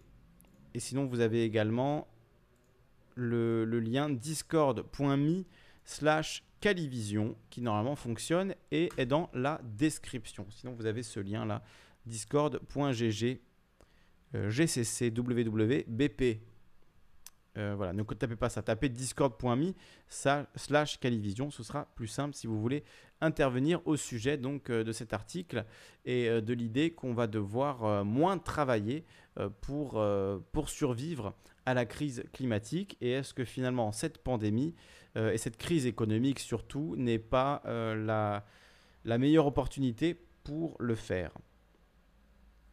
Nicolas Bayol nous dit alors que je n'ai. Alors, il me dit je cherche du temps partiel et on me propose que des jobs à 100%. Tout le système est fait pour me pousser à rentrer dans le système du lundi au vendredi. Je vis en Suisse, nous dit-il. Alors que je n'ai pas besoin de travailler à 100% avec ma façon de vivre. Donc, euh, effectivement, euh, c'est. une question intéressante. Si, si aujourd'hui on veut faire le choix de travailler moins, à moins d'avoir beaucoup d'argent de côté, en fait, c'est pas possible. On nous pousse effectivement tout le temps à travailler plus ce qui est extrêmement dommageable pour nous humains, que ce soit le stress, euh, la vacuité des bullshit jobs, le fait euh, qu'on fait des burn-out, des bore-out, des brown-out. Voilà, il y a toute une variété maintenant de mots pour dire euh, l'ennui au travail, pour dire le ras-le-bol de travail. Il y a le, le karoshi aussi, mot japonais qui veut dire la mort par abus de travail. Donc pendant qu'on a des millions de gens au chômage, il y a des gens qui crèvent de leur, de leur boulot. Euh, c'est quand, même, euh, c'est quand même incroyable. C'est, quand même démentiel. Euh, ça s'appelle le, le karoshi. Donc on est effectivement là-dedans. Excalibur qui dit Kali pourrait jouer Aramis dans les mousquetaires avec un bon chapeau. alors oui, j'ai, plus de plus de webcam. Enfin là, ça va, j'ai la webcam sur mon petit ordi, mais j'ai plus de webcam pour mon gros ordi, plus de carte graphique, plus de tondeuse non plus. Donc ce qui explique cette, cette moustache de mousquetaire que vous voyez à l'image ce soir. Donc au-delà de politiques solides en matière de santé, de logement et d'éducation, la décroissance permettrait aux gens de travailler moins et de gagner moins sans que leur qualité de vie en pâtisse. Ça j'ai déjà lu mais c'est très important, très très important. La décroissance appelle également à des taux d'imposition plus progressifs afin que la richesse soit redistribuée plus équitablement. Et moi j'irais même jusqu'à dire euh, fixons un plafond à l'enrichissement, tout simplement. Mettons une limite à l'enrichissement. Voilà, au-delà d'un million d'euros, on prend tout. Au-delà de même de 500 000, ça c'est à déterminer. Moi, j'ai pas de sur les chiffres, je vous donne des chiffres comme ça. Euh, j'ai pas ma religion est loin d'être faite. Je pense que ça doit sortir d'un débat collectif. C'est pas à moi de dire euh, à combien doit s'élever le plafond des richesses. Euh, si c'est 100 000 euros, si c'est un million d'euros, si c'est 10 millions d'euros, je, ne sais pas. en tout cas, un plafond à la richesse, ça me paraît déjà être quelque chose de, de plus rationnel que l'enrichissement illimité qui existe actuellement, où une seule personne peut être à la tête de milliards d'euros. On ne se rend même pas compte à quel point c'est massif, à quel point c'est gigantesque un milliard d'euros. Tout ce qu'on peut faire avec un milliard d'euros, même en, voulant le dépenser euh, en une seule vie, c'est quasiment impossible. Et certains en ont trois, en ont quatre, en ont 30, en ont 50, en ont 100 des milliards d'euros ou des milliards de dollars. Donc c'est absurde, ça n'a aucun sens. Et il faut limiter ça si on veut euh, une politique euh, de, décroissance ou en tout cas d'équilibre qui soit véritablement juste. C'est évident qu'on ne peut pas couper à la mise en place d'une imposition plus progressive et même plus limitante en fait, qui reflète les limites de la nature et qui reflète les gens, euh, la, population euh, à nourrir. Donc euh, en partageant les, richesses pour nourrir les, les, plus pauvres, évidemment. Robin des Bois, par exemple. La décroissance ne consiste pas à faire décroître toute l'économie sans discernement, mais plutôt à faire croître certains secteurs qui sont importants et à en faire décroître d'autres qui sont destructeurs, dit Hickel. Nous devons développer les secteurs qui sont essentiels pour le bien-être humain tout en réduisant les secteurs inutiles, comme l'industrie de l'armement, l'industrie des véhicules utilitaires, l'industrie du plastique à usage unique, ce genre de choses. La décroissance nous fait aussi nous demander ce que serait notre vie sans le travail moi je dirais plutôt sans l'emploi comme dogme central. Euh, c'est Bernard Friot qui fait cette distinction entre emploi et travail, euh, puisqu'il dit nous travaillons tous. Quand on fait du café le matin, c'est du travail. Euh, quand vous faites un café pour vous et votre famille le matin, c'est la même chose qu'un serveur qui le fait dans un bar, c'est du travail, sauf que dans un sens, dans un cas, il n'est pas rétribué par de l'argent, dans l'autre, il l'est, vous payez euh, voilà, 1,20€, 1,50€ pour votre café. Euh, et, effectivement, là, il y a une, valeur économique qui est créée. Euh, Frio, lui, dit que le travail, il est partout dans la société. Tout le monde travaille, donc tout le monde mérite un salaire. Ça va encore plus loin que cette vision décroissante avec revenu de base. Steinberger continue et souligne que comme pour d'autres formes d'activisme en matière de changement climatique, les actions individuelles sont importantes, mais que ce sont surtout les gouvernements, les politiciens et les industries qui doivent provoquer le changement. Un rapport du Center for Economic and Policy Research a révélé qu'en réduisant les heures de travail aux États-Unis pour les ramener à celles en Europe occidentale, la consommation d'énergie diminuerait de 20%, mais un individu ne peut pas décider seul de vivre dans une économie post-croissance et de réduire ses heures de travail. Il n'a pas le soutien systémique dont il aurait besoin pour le faire. Ça rejoint ce que disait Nicolas, c'est-à-dire on peut décider euh, on peut décider euh, individuellement de travailler moins si on en a les moyens, si on est déjà riche en fait, hein, si on a déjà euh, un, revenu assuré, une rente qui, est assurée. si on est obligé de survivre, vous pouvez dire je veux un emploi à mi-temps et on va vous dire oui ben, très bien ce sera payé 400 euros par mois. voilà donc effectivement c'est compliqué. Enfin j'exagère un peu, je crois que c'est plutôt 800 euh, pour un, mi-temps ou 650. Bon, vous voyez bien que c'est difficile quand on a trois enfants euh, de les nourrir avec 650 euros. Donc on se retrouve obligé euh, de travailler, de, travailler pendant des heures et des heures et, de, et donc de faire plus d'heures que ce qu'on souhaiterait peut-être pour passer du temps avec sa famille, avec ses enfants, avec ses amis et pas simplement consacrer toute son existence à un, métier euh, parfois abrutissant ou qui nous prend parfois trop de, trop de temps, même si on, l'apprécie par ailleurs. Donc ça, c'est aussi euh, un des éléments euh, qui, qui, pourrait changer avec tout ça. Ezekiel nous dit bisous, je dois me sauver. Merci pour ton travail, Kali, hyper important. Grand merci, des bisous, des gros bisous à toi, Ezekiel. Merci d'être passé. Alors, je lis la suite de l'article. Je vais essayer d'accélérer un petit peu parce qu'il est assez long, mine de rien. Donc un individu ne peut pas décider de vivre dans une économie post-croissance tout seul, il n'a pas le soutien systémique dont il aurait besoin. C'est ce qui ressort clairement du chèque unique et insuffisant de 1200 dollars que la plupart des résidents américains ont reçu il y a quelques mois des bureaux de chômage peu réactifs ou des programmes d'aide aux petites entreprises qui ne fonctionnent pas très bien. Donc le fameux chèque unique de 1200 dollars, effectivement, c'est les députés et le président américain Donald Trump qui ont décidé euh, de ça, mais c'est euh, vastement insuffisant. ce chèque de 1200 dollars, il en faudrait euh, comme ça un, par, un ou deux par mois en fait, hein, pour que ce soit un, minimum utile aux gens.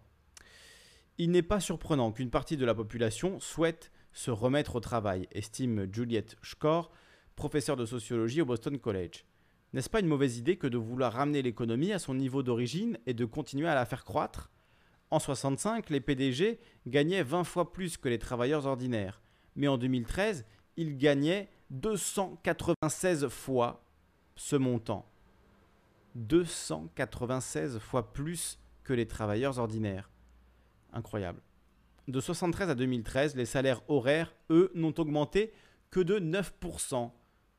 Donc euh, voilà, on a 296 euh, 000% à, face à 9% d'augmentation. Tandis que la productivité, elle, a augmenté de 74%. Donc cet argent, il est bien allé quelque part. Hein. Il est bien allé dans les poches des grands patrons, malheureusement. Malgré la crise économique, les marchés boursiers se sont redressés et le monde est sur le point d'avoir son premier trillionnaire. Ce serait donc Jeff Bezos, le patron d'Amazon, patron et créateur d'Amazon, qui pourrait devenir le premier trillionnaire. Ça n'a aucun sens. Ça n'a aucun sens. Un trillion de dollars, c'est 1000 milliards de dollars.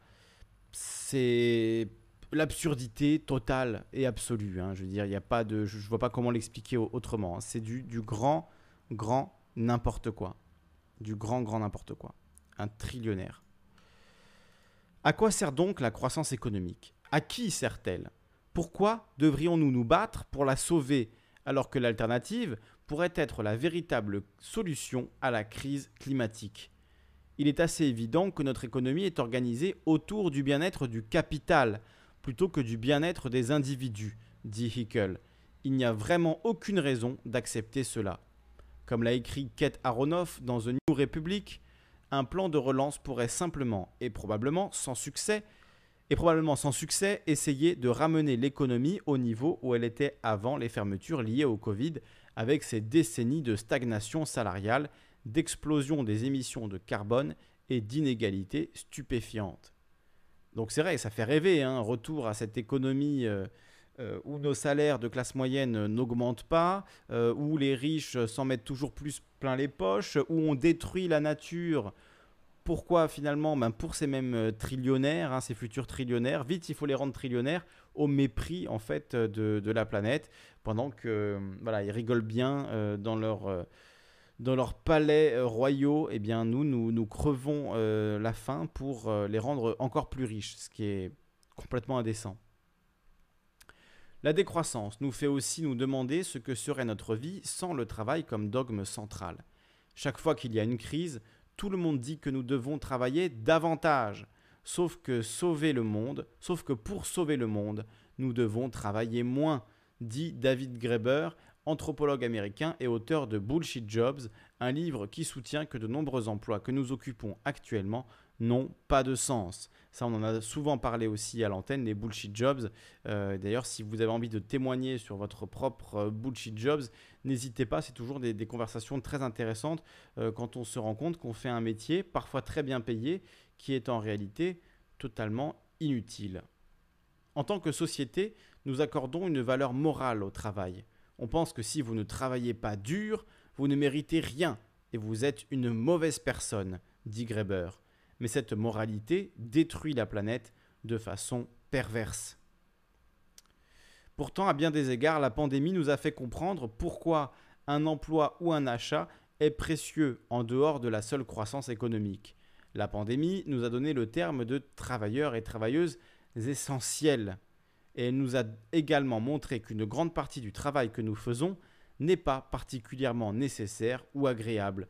Nous travaillons uniquement pour gagner de l'argent afin de survivre, écrit Bassu. Nous travaillons uniquement pour gagner de l'argent afin de survivre. Autrement dit, c'est une forme d'esclavage. Hein. Quand on travaille uniquement pour survivre, voilà, c'est un petit peu effectivement euh, un petit peu problématique. Alors euh, Jeffrey Euh, Badji nous demande quel est le titre de cet article? C'est un article de Vice.fr et l'article s'appelle Faut-il vraiment relancer euh, l'économie? Je vous mets le lien dans le chat et je vous le mettrai également dans la description dans quelques instants. Euh, je vous le mets là dans le chat. Donc, faut-il vraiment relancer l'économie? Article de Vice. Euh, c'est pas souvent que je prends un article de Vice euh, dans, cette émission, euh, mais là voilà, j'ai choisi cet article que je trouve vraiment vraiment très intéressant parce que il illustre bien une des problématiques que j'aime beaucoup aborder à cette antenne et sur lesquelles je réfléchis beaucoup. Je sais que vous y réfléchissez beaucoup également, donc c'est une question très juste qui touche à mon avis au, point sensible et qui montre euh, que nos dirigeants sont complètement dans une réalité parallèle à vouloir relancer l'économie, alors qu'on sait très bien que le problème euh, du climat est aussi euh, le problème du, trop, du trop croissant, hein, du tout croissance. Et ça, c'est évidemment dramatique. Donc voilà pourquoi je voulais vous, vous le lire. Et d'ailleurs, Greber, l'auteur, David Greber, l'auteur de Bullshit Job, c'est aussi l'auteur du livre Dette 5000 ans d'histoire, euh, donc sur lequel je me suis appuyé aux éditions Les Liens qui libèrent. Regardez, on a le lien ici. Euh, donc euh, cette, ce livre excellent de David Graeber, Dette 5000 ans d'histoire, donc qui est vraiment, vraiment passionnant. Un livre passionnant sur, sur la dette que je n'ai malheureusement plus. je l'ai prêté à un ami qui l'a perdu, donc je n'ai plus euh, le, bouquin, euh, cette, version-là. Euh, mais il faut, que je, il faut que je la retrouve pour pouvoir écrire la suite des vidéos qui arrivera un jour, évidemment. évidemment. Mais en tout cas, l'anthropologue et sociologue David Graeber vraiment fait un très très bon boulot. c'est un, anarchiste qui réfléchit donc à, l'économie sous un angle vraiment original, vraiment intéressant et, son travail nous est très très très utile. Donc je continuerai à m'en servir pour les émissions de, de Calivision. Greber dit qu'en écrivant Bullshit Jobs, donc son livre sur les, les boulots à la con, Bullshit Jobs, c'est les boulots de merde, les boulots à la con, il a constaté que de nombreuses personnes occupent un travail dont personne n'a besoin, que ce soit pour survivre ou pour s'épanouir sur le plan personnel ou créatif. Les télévendeurs hein, ou télémarketeurs, les consultants financiers n'existent que pour eux-mêmes, dit Greber. Wall Street existe pour son propre bien.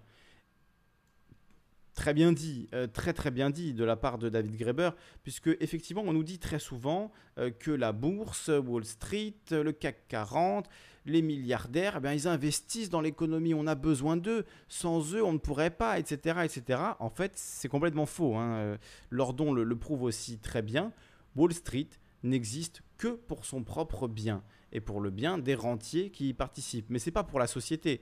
C'est vraiment, euh, ce sont vraiment des parasites pour le coup, vraiment des parasites qui se mettent au-dessus de nous, qui pompent la richesse que nous créons et qui se la mettent dans la poche. Donc vraiment, euh, le terme de, de parasite, la notion de parasitisme, elle est totale. Selon Steinberger, si l'on se demande ce dont nous avons besoin pour que tout le monde vive bien, la liste est peut-être plus courte que nous le pensons et couper dans le gras est la clé pour empêcher la planète de se réchauffer et de causer davantage de destruction. En 2018, Steinberger et ses collègues Dan O'Neill, Andrew Fanning, William Lamb ont utilisé un ensemble de données internationales pour montrer qu'une vie satisfaisante est corrélée à l'accès à des éléments de base comme une alimentation suffisante, des installations sanitaires, l'électricité, l'éducation, l'aide sociale, l'égalité, la démocratie, l'emploi et le revenu. Et non pas au plastique à usage unique, à la fast fashion, aux SUV, donc les SUV c'est des grosses voitures américaines, ou les grandes maisons. La décroissance veut réduire ces parties de l'économie, mais pas au détriment de ce qui est fondamental. Si nous parvenons à mettre en place ces politiques, nous serons en mesure d'offrir de très bonnes conditions de vie, dit Steinberger. Déjà, si on enlève le stress euh, du boulot, le stress du travail, le stress de l'emploi, effectivement, déjà, on vivra mieux, ça c'est clair. Nous ne voulons pas créer une privation matérielle pour les personnes en route vers une meilleure économie ou une meilleure planète, dit Score. C'est pourquoi je n'aime pas le terme de décroissance. Il a une connotation négative. Il met l'accent sur ce qui sera enlevé et non sur ce qui sera fait pour répondre aux besoins des gens et de la planète simultanément. C'est vrai qu'on n'a pas besoin du mot de décroissance parce qu'on peut imaginer une croissance de la culture, une croissance de la connaissance, une croissance de l'éducation, une croissance du bien-être. Tout ça, ça va croître. Donc si on mesure cette croissance-là, au lieu de mesurer bêtement euh, la croissance du PIB, euh, peut-être qu'on pourra avoir une croissance, c'est-à-dire garder le concept de croissance, juste euh, changer la norme qu'on y met. Et donc, au lieu de regarder la croissance du PIB, on regarderait la croissance euh, de l'éducation populaire, la croissance des, connaissances au sein de la population générale, la croissance euh, des études, euh, la croissance, oui, de, l'éducation. Et, ce serait bien différent, tout en restant une croissance... pour le coup, ça deviendrait une croissance enviable, souhaitable. Donc effectivement, on n'a pas besoin de ce mot décroissance, on peut conserver la croissance, mais la croissance de quoi? La pandémie nous apprend que la réduction des émissions de carbone est possible. Une pandémie n'est pas la meilleure façon d'aborder la, la, crise climatique, bien sûr, mais elle montre la puissance de l'action collective. Après tout, le but du confinement était d'arrêter la propagation du virus, pas de réduire les émissions. Et pourtant, ça a quand même réduit les émissions ce n'est pas. Euh. Ce ce que les gens essayaient de faire, mais ils ont réussi à le faire, dit Steinberger. S'ils prennent quelque chose suffisamment au sérieux, ils peuvent agir du jour au lendemain pour réduire les émissions. La pandémie a révélé que le gouvernement est capable de rassembler des milliards de dollars pour l'aide publique quand il en a besoin, ce qui ouvre la porte à l'idée qu'il pourrait faire quelque chose de similaire pour d'autres problèmes graves de santé et de sécurité comme le changement climatique à l'avenir. Nous avons vu avec quelle rapidité le gouvernement est passé à l'action pour faire des choses qui semblaient impossibles, hein, le gouvernement américain. Ikel ajoute que les détracteurs de la décroissance ont dit qu'il n'y avait pas de frein de secours à l'économie. Nous savons maintenant que ce n'est pas vrai. Il y a effectivement un frein, on peut, on peut agir dessus, il y a des leviers qu'on peut utiliser. C'est juste qu'avant, on se refusait de le faire. Et là, face à la pandémie, il se retrouve obligé, obligé donc euh, de, de, de créer de l'argent magique, hein, le fameux argent magique qu'il n'y avait pas pour les hôpitaux et pour les infirmières, qu'il n'y avait pas pour la Grèce à l'époque, qu'il n'y a pas pour régler la dette, eh bien on le sort quand il s'agit de sauver Wall Street et de sauver notre euh, économie capitaliste. Là, il y en a de l'argent magique. Là, d'un coup, il sort. Mais quand il s'agit de créer un meilleur système, qui ne passe peut-être pas du coup par relancer l'économie, mais plutôt par relancer euh, notre, nos connaissances, notre, euh, notre savoir, notre euh, appareil éducatif qui, qui, qui, contribuerait à, relancer non pas l'économie mais l'humanité, à, permettre qu'il n'y ait plus de pauvres, qu'il n'y ait plus personne qui ait faim. Tout ça, on pourrait le faire avec cet argent magique. Encore faut-il avoir la volonté politique de le faire. Donc voilà pour cet article, ce long article. Euh, J'ai pas grand chose d'autre à vous lire euh, ce soir. Ce sera euh, comment dire, le pilier de la réflexion principale ce soir. Donc je vous invite à intervenir sur le Discord si vous souhaitez réagir, participer, discuter, dialoguer, débattre, apporter votre contribution à ce débat, puisque sur Calivision, il est extrêmement important que vous puissiez intervenir, participer et nous dire ce que vous pensez de tout ça. Euh, voilà, donc je vous mets le lien du Discord pour intervenir. Je l'écris là, Discord pour intervenir. Et si vous voulez intervenir, donc vous cliquez sur le lien, puis sur intervenir en direct sur la colonne gauche sur le côté. Ça marche sur téléphone, ça marche sur ordinateur. Et si vous rentrez, donc vous pourrez participer à la discussion, au débat. Moi, j'ai dit euh, ce que j'avais à dire. Je me suis permis d'interrompre l'article pour dire ce que j'avais à dire. Euh, donc, euh, voilà, on peut, on peut y réfléchir ensemble à présent. N'hésitez pas à intervenir. Pour ça, je lirai vos réactions dans le chat dans quelques instants. On va se remettre un petit peu de musique avant ça, peut-être du côté de l'ami Norville. Je vais retrouver ce morceau qu'on aimait bien, qui s'appelait Avant demain et qui s'appelle maintenant HHH. On écoute ça et on se retrouve juste après sur Calivision en direct.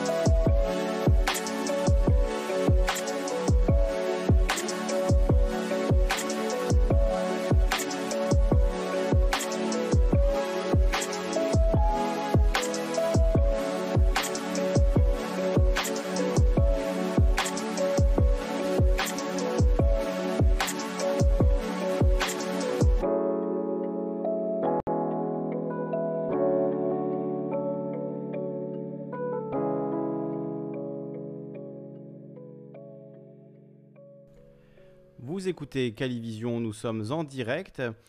Allez, pour intervenir, discord.me slash Calivision. N'hésitez pas à rejoindre le Discord pour participer. Je vous mets un petit peu la pression et je vous lirai après un autre article puisqu'on a euh, quelqu'un qui nous dit... Euh, alors, je vais couper la musique, pardon. On a... Euh, qui nous disait ça? Louise Michel qui disait la pub est un problème. J'ai justement cet article encadrer la pub et l'influence des multinationales, un impératif écologique et démocratique. Article qui date du 9 juin 2020, qu'on avait évoqué rapidement, mais je ne crois pas qu'on l'avait lu en entier. Euh, il n'est pas excessivement long, donc euh, peut-être que je vous lirai ça euh, juste après en direct. donc cet article, Encadrer la pub et l'influence des multinationales, un impératif écologique et démocratique. En attendant, je vais remettre un petit peu de musique le temps que vous interveniez sur le Discord, qu'on puisse entendre euh, vos douces voix et pas seulement la mienne. Vous écoutez Calivision, nous sommes en direct et rejoignez le Discord sur discord.me slash Calivision en cliquant sur Intervenir en direct.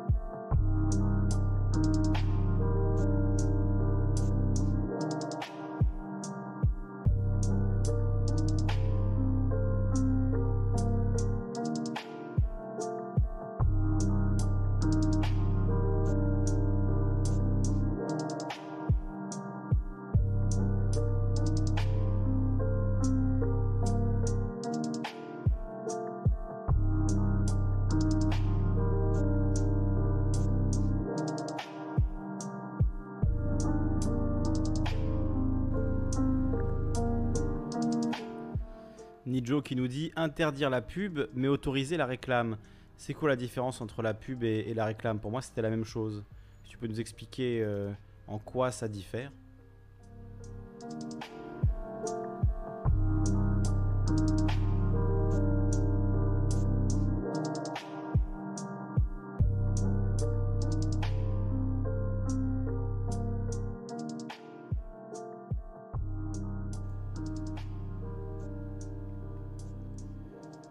Vous écoutez Calivision, nous sommes en direct. Bon, écoutez, pas d'intervention ce soir, vous êtes euh, timide. Ah si, je vois qu'il y a Soma CPK qui nous a rejoint. Salut à toi Soma.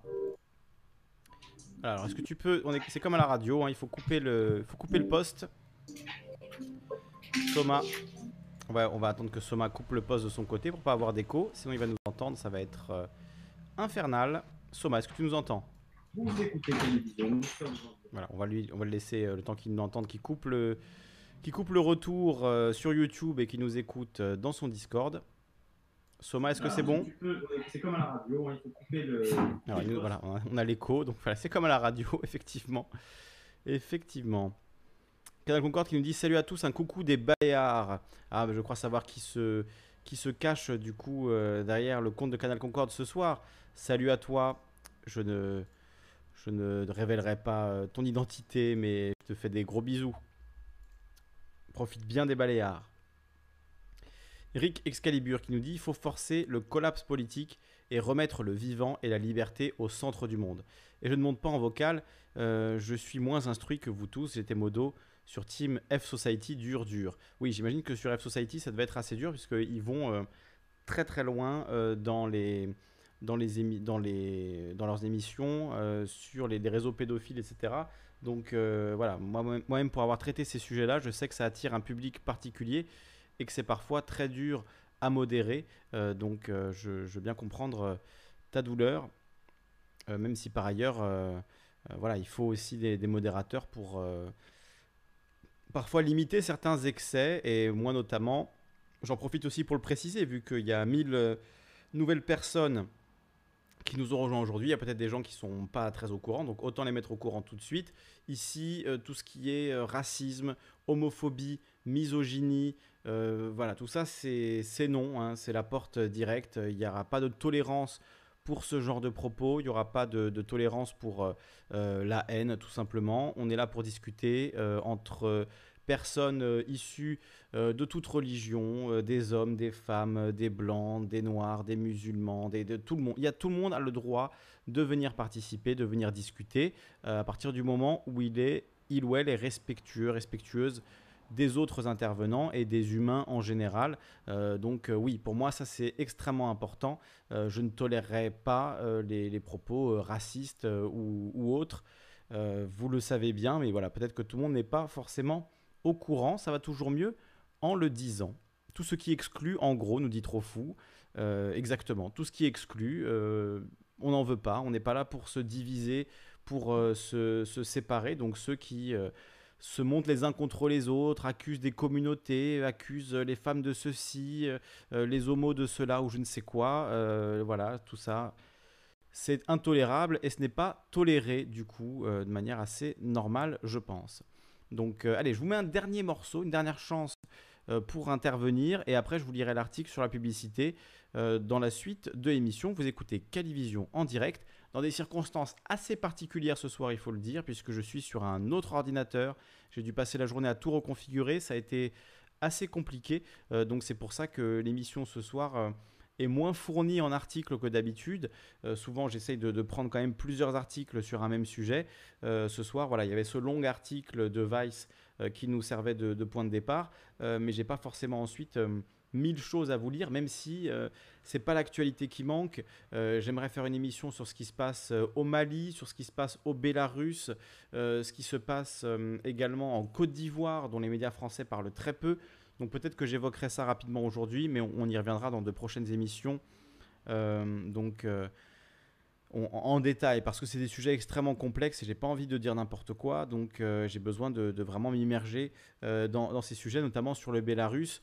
J'ai entendu un peu tout et son contraire, donc j'aurais du mal à vous faire une émission, puisque moi-même, voilà, je ne suis pas sûr de, de, qui croire et quelles sources suivre sur ces, sujets. Avec ce qui se passe au Mali aussi, il y aurait énormément de choses à dire. Et en France, de par notre statut d'ancien pouvoir colonial au Mali, euh, et aussi euh, un pays qui est en, guerre au Mali hein, depuis, euh, depuis maintenant 2013, il y a beaucoup, beaucoup de choses à dire. Et, évidemment, nos médias, qui sont souvent la propriété de fabricants d'armes, ont des intérêts dans ces conflits et n'ont pas forcément intérêt à nous, à nous dire toute la vérité là-dessus. Donc c'est pour ça, par exemple, que, vous voyez, j'avais pris euh, sur euh, ce qui se passe euh, en Côte d'Ivoire un article du, Guardian, puisque il faut toujours aller voir ailleurs qu'en France ce qui se passe. donc voilà, là on voit un, manifestant, ou une manifestante, je ne sais pas, avec donc un panneau. Ouattara demanda, c'est bon, faut partir. Ça c'est en Côte d'Ivoire, où Alassane Ouattara donc veut se faire réélire de manière inconstitutionnelle Ouattara qui avait été soutenu, faut le rappeler, à l'époque par Sarkozy lors du coup d'État euh, contre Bagbo à l'époque.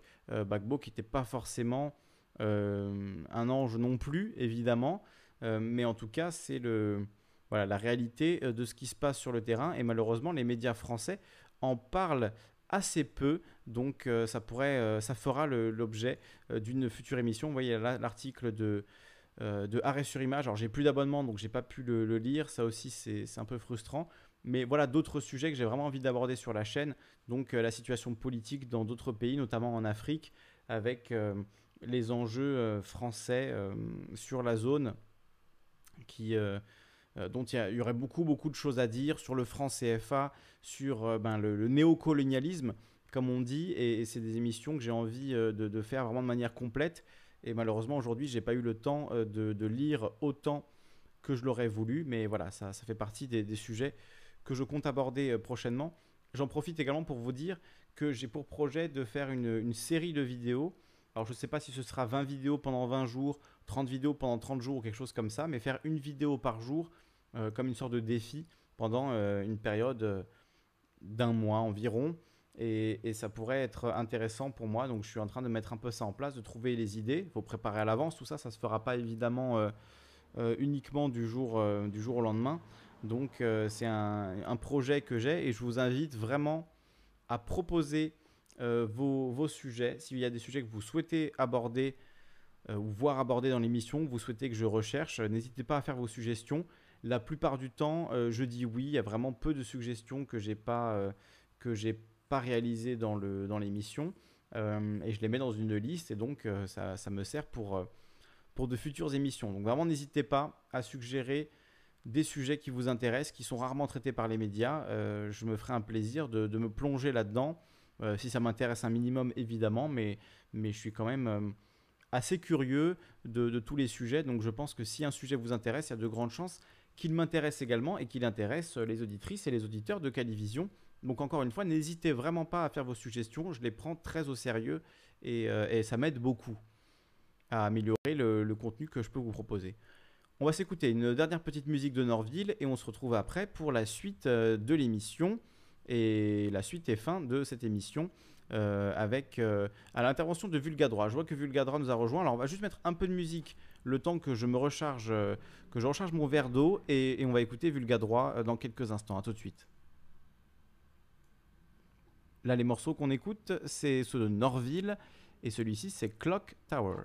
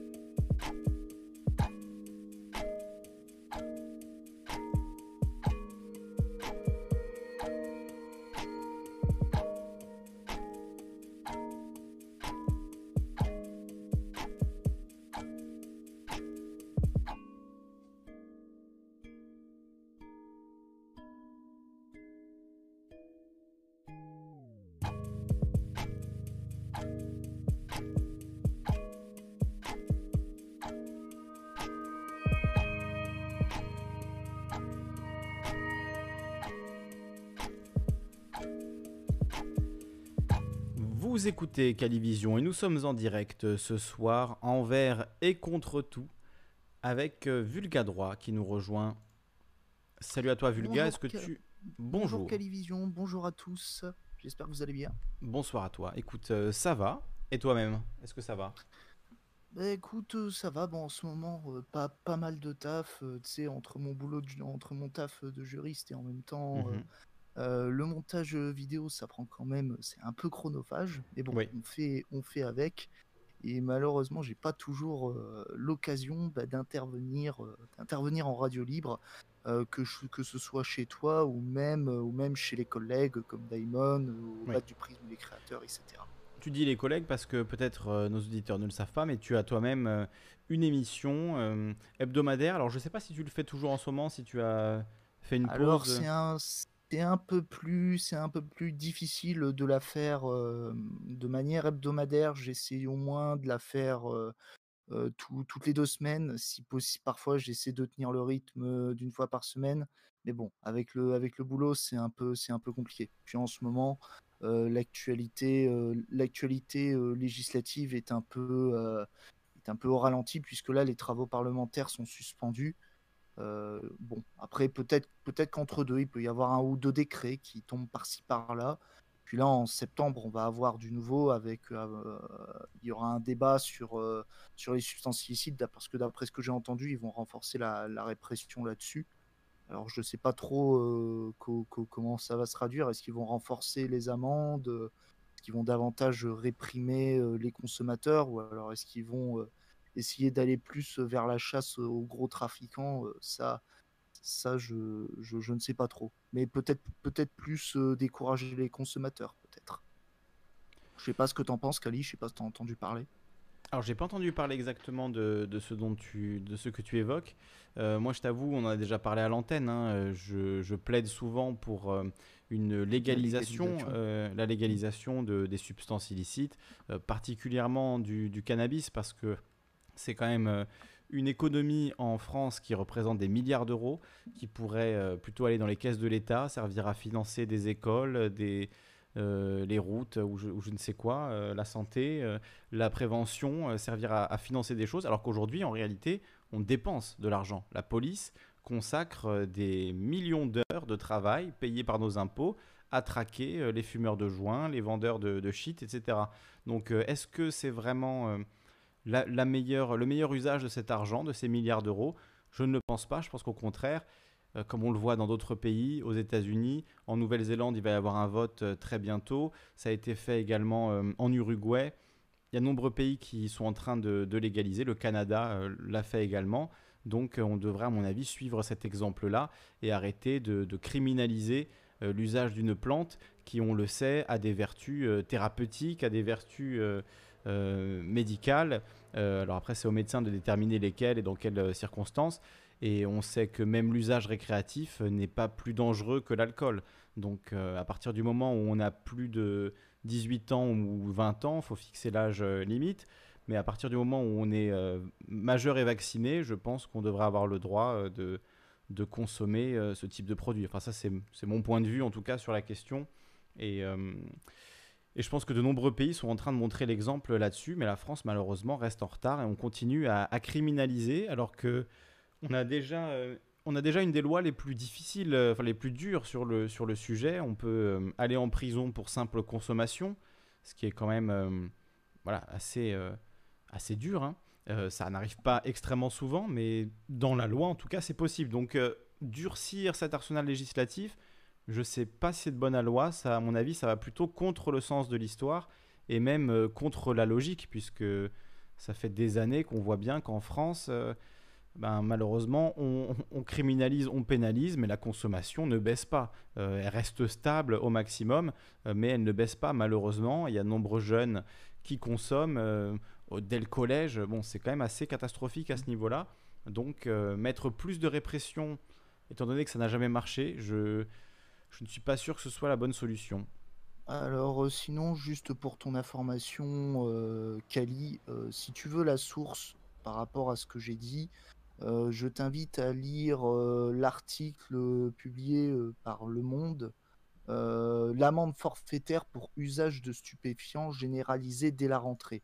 La mesure doit permettre aux forces de l'ordre d'appliquer une sanction sans délai, a déclaré le Premier ministre Jean Castex lors d'un déplacement à Nice avec, avec euh, Éric Dupont-Moretti et Gérald Darmanin. Voilà. Donc euh, tu as, après tu as, d'autres articles qui l'évoquent, je crois que j'avais vu... Euh, attends, il y a quel autre... Je l'ai trouvé l'article. Ouais, tu as aussi actu.fr qui en parle. Voilà. L'amende forfaitaire pour usage de stupéfiants généralisée dès la rentrée.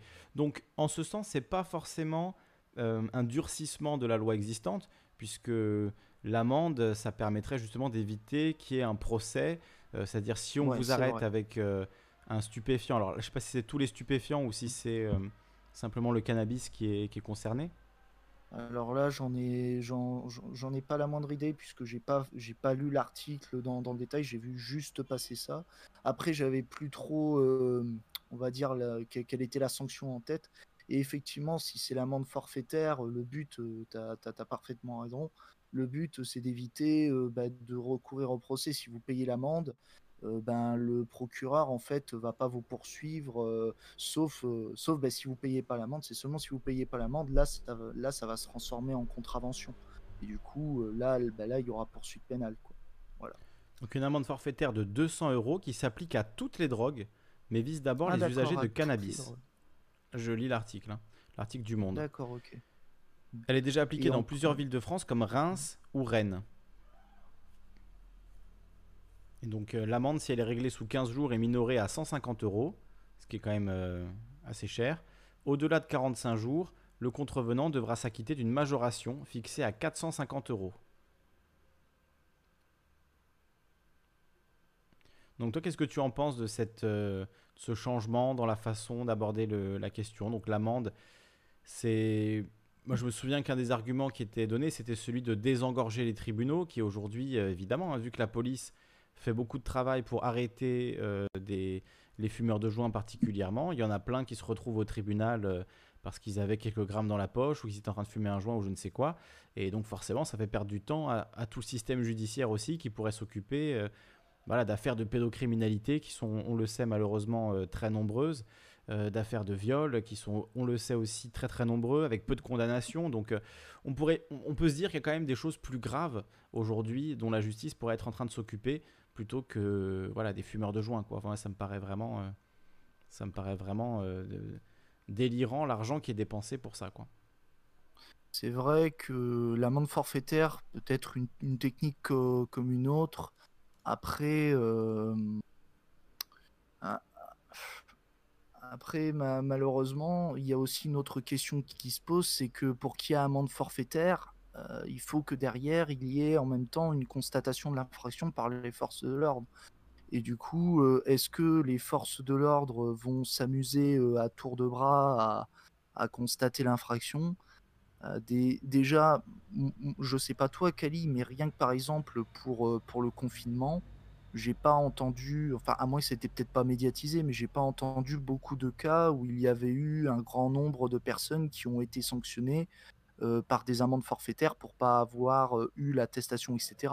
Il y a eu peut-être certains cas, mais j'ai pas vu que c'était un, euh, on va dire que c'était quelque chose de très fréquent. Donc je me demande s'il va pas y avoir le même effet que pour que pour le cannabis. Après, peut-être que je me trompe et, peut-être que Jean Castex est plus dans une, volonté peut-être de trouver un moyen de, faire, euh, disons, de, ramener un peu d'argent public, si je puis dire, avec, euh, les amendes forfaitaires. Mais, après, là-dessus, je pense que c'est. J'ai un doute, j'ai un doute quant à, l'efficacité du mécanisme. On va dire, mm. Je, peux me tromper, mais euh, je, on va dire, je suis pas certain que ce soit la solution miracle. Voilà. Je pense que ça va dépendre en fait des forces de l'ordre et des instructions qu'ils vont avoir. Hmm. ou, même de la pratique qu'il y aura au sein des services. Parce que après, il y, a certains policiers euh, qui se disent bon, ça, ça sert à rien de le sanctionner. Euh, lui, on lui confisque son, son shit, on lui fait un petit rappel à l'ordre et puis voilà quoi. Donc, euh, Ouais, mais si, si justement demain c'est une amende forfaitaire et que c'est quelque chose que tu peux régler immédiatement. Alors, je sais pas si c'est dit dans, l'article s'il faut le régler plus tard ou quoi, mais vu qu'on sait que la police depuis longtemps est dans une politique du chiffre, est-ce que c'est pas justement un, outil pour renforcer cette politique du chiffre en disant voilà, vous pouvez y aller là sur, euh, sur le cannabis, c'est constaté immédiatement, vous foutez une amende et il faut faire ça 4, 5, 10 fois par jour euh, si possible. Et on sait bien euh, voilà, où, où, les flics vont aller pour avoir ce genre de choses. Ils vont aller dans les points de deal connus qui sont surtout dans les cités, dans les, dans les banlieues. Et donc, c'est toujours les mêmes personnes qui vont se retrouver, encore une fois, encore plus contrôlé, encore plus euh, fouillé et euh, à payer des amendes pour possession, pour simple possession mmh. ou consommation. C'est, vrai qu'effectivement, s'ils sont animés par, euh, par la politique du chiffre, là, là effectivement, ça, les, forces, je pense que les forces de l'ordre, effectivement, seront, plus attentives et seront plus, amenés à prononcer plus, d'amendes fort forfaitaires. Parce que après, je veux dire, je sais pas si tu as couvert autant que ça, le, on va dire, ce qui s'est passé pendant, l'épidémie de, Covid-19 avec les amendes forfaitaires. Mais, mais je ne sais pas si on avait eu énormément, je sais pas si tu as eu énormément de retours par rapport à ce sujet, s'il y a eu de nombreux témoignages de personnes qui ont été... Alors, dans mon souvenir, le nombre était supérieur à un million. Je crois qu'il y a eu un million un million et quelques cent mille euh, d'amendes dressées pour non-respect du confinement. C'est à ça que tu fais allusion? Ah ouais, d'accord. Et la stat, tu l'avais chaud, enfin, tu l'avais chopé. c'est euh, mémoire, c'est une mémoire. Je vais essayer de la retrouver. Parce que après, ouais, peut-être que peut-être que je l'avais pas vu et que je me rendais pas compte de, on va dire, du, Il y en a eu quand nombre même un de personnes hein. qui étaient visées. Hmm. Il y en a eu un certain nombre. Maintenant, il y a ah, aussi les amendes pour, euh, pour non-port du masque. Salut Carto. C'est ce que j'allais dire. Salut, Carto. Salut à toi Carto. Salut les gars. Oui, c'est ce que j'allais dire. Euh, là, là pour répondre à Vulga, il y a énormément d'amendes pour les personnes qui ne portent pas le masque. Enfin, moi, j'ai, on a eu des chiffres sur Marseille sur une seule journée. Il y a, eu à peu près 300 euh, PV euh, dressés. donc à 135 euros, tu, tu imagines le chiffre que, que, ça peut faire. Et ça, c'était une seule, une seule ville en France. Et pour une journée, euh, après, est-ce que c'était un coup de force de, de, de la police ou est-ce que c'est une consigne qui va durer euh, euh, tant que le port du masque est obligatoire? Ça, je sais pas. Mais, mais je crois qu'il y a quand même pas mal de répression là-dessus. Par contre, je me pose la question, et ça m'a fait un petit peu sourire, est-ce que les, les, les, policiers consommateurs d'herbe et, et, et, et, de shit seront face à un conflit d'intérêts s'ils doivent mettre des amendes à des, à des consommateurs non flics? C'est une question que je pose en l'air qui est un peu, un, peu euh, choc pour. Euh, parce qu'on sait que tout le monde consomme.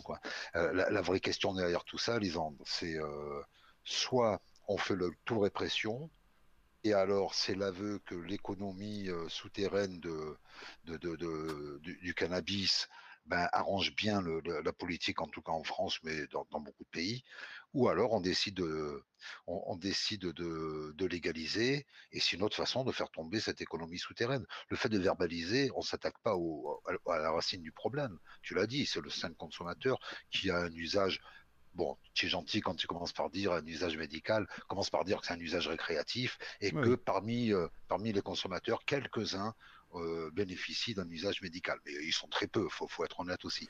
Mais par contre, c'est la, reste... la, minorité, mais quelque part, euh, c'est quand même dommage que l'alcool qui n'a pas de propriété médicale a priori, enfin voilà, les alcools forts, etc., c'est même des choses potentiellement mortelles qui sont en vente libre, euh, tandis qu'une plante qui soulage des, des, gens qui sont malades du cancer, je veux dire, c'est c'est pas une question de, de guérir, hein, ça va pas guérir le cancer, euh, même s'il y a des études qui, qui ont de l'espoir euh, là-dessus. C'est surtout au niveau du, du, soulagement que ça peut apporter à des, à des patients euh, qui sont dans des grandes douleurs, qui ont certaines, certaines maladies, et différents types de, cannabis peuvent les aider, on le sait, il y a des études aux États-Unis, au Canada. Donc le fait que ce soit interdit et, pourchassé, criminalisé, au bout d'un moment, bon, euh, quand euh, la science a parlé, voilà, il faut que le, il y a une espèce de d'inertie de l'administration française, et des politiciens français qui refusent pour les, les, plus importants d'entre eux d'évoluer sur ces questions, alors que par ailleurs, il y a eu plusieurs tentatives par des députés euh, de faire des lois pour euh, encadrer la production de cannabis, etc. Euh, malheureusement, on voit bien que aucun président n'a voulu prendre sur lui de, faire ça, alors parce que ça allait envoyer un mauvais signal aux électeurs ou je ne sais quoi. Enfin, il y a un manque de courage sur cette question, comme on parle souvent de on achète la paix sociale, euh, c'est ce qu'on entend parfois aussi, euh, ce qui est quand même euh, un aveu d'échec absolu et de lâcheté totale. C'est vraiment la lâcheté du politicien qui refuse de, traiter les problèmes à, bras le corps et de voir qu'après 50 ans d'échec d'une politique répressive, ben, il faut envisager autre chose. Il y a d'autres pays qui le font. On voit qu'au Colorado, ça se passe bien. On voit qu'en Équateur, ça se passe bien. Donc, au bout d'un moment, on voit qu'en Hollande, depuis des années, finalement, les seuls vrais problèmes, c'est ceux qui sont importés par le tourisme et par les gens qui viennent euh, consommer sur place. Donc euh, voilà, au bout d'un moment, il va falloir euh, évoluer là-dessus en France. Hein. Pour moi, on est en retard, on est en retard de, 30 ans, quoi. Ah tu as raison, et, on voit bien, tu vois, c'est bien qu'il ait fait le, la comparaison avec l'alcool. on voit bien que c'est pas un problème de santé qui est derrière tout ça. Euh, c'est pas ça le, but. Sinon, il y a longtemps qu'on aurait fermé les distilleries en France. Et les ben, tabacs Pas du tout et, ou des tabacs en, ce qui concerne le, les cigarettes. Non, donc il y a bien un c'est plus de protéger un point économique d'une façon ou d'une autre. Alors là, pour l'instant, on est dans la répression de nos consommateurs comme c'est le cas avec l'alcool. Hein, l'alcool au volant est réprimé, l'alcool dans la rue est réprimé, euh, l'achat d'alcool dans certains endroits après 21 heures est interdit. Euh, bon voilà, donc on, on joue sur ces axes-là, mais le, le c'est pas un problème de santé qui est, euh, ou, de, ou, de, sécurité euh, publique qui est, qui est, mis en jeu là. C'est un, un, vrai problème économique et on a deux façons de le prendre. Soit mettre de la répression sur nos consommateurs, toujours. Hein. Euh, c'est le principe de, de, de, de l'impôt, de la TVA en fait. Hein. On, taxe le consommateur in fine. Ou alors on, on, prend la main sur le plan économique et on décide soit d'arrêter d'arrêter la fabrication, bah, de, enfin d'arrêter les distilleries, les distilleries pour, pour l'alcool par exemple, soit on décide de légaliser euh, pour, par rapport à l'économie souterraine que représente le, le, marché de la drogue. Bon, mais euh, pour l'instant, nos politiques n'en sont pas là. Alors tu as raison, il y a des problèmes électoralistes, mais c'est encore pas des problèmes de santé qui sont réglés. Tu vois, mmh. la, vraie motivation, elle, n'est pas du tout, c'est pas du tout un problème de santé. C'est la politique politicienne euh, dans tout ce qu'elle a de plus aveugle et de plus aveuglé sur les questions par une, une, vision perçue de l'électorat qu'il ne faudrait pas trop bousculé ou trop vexé en envoyant un mauvais signal à la jeunesse ou je ne sais quoi.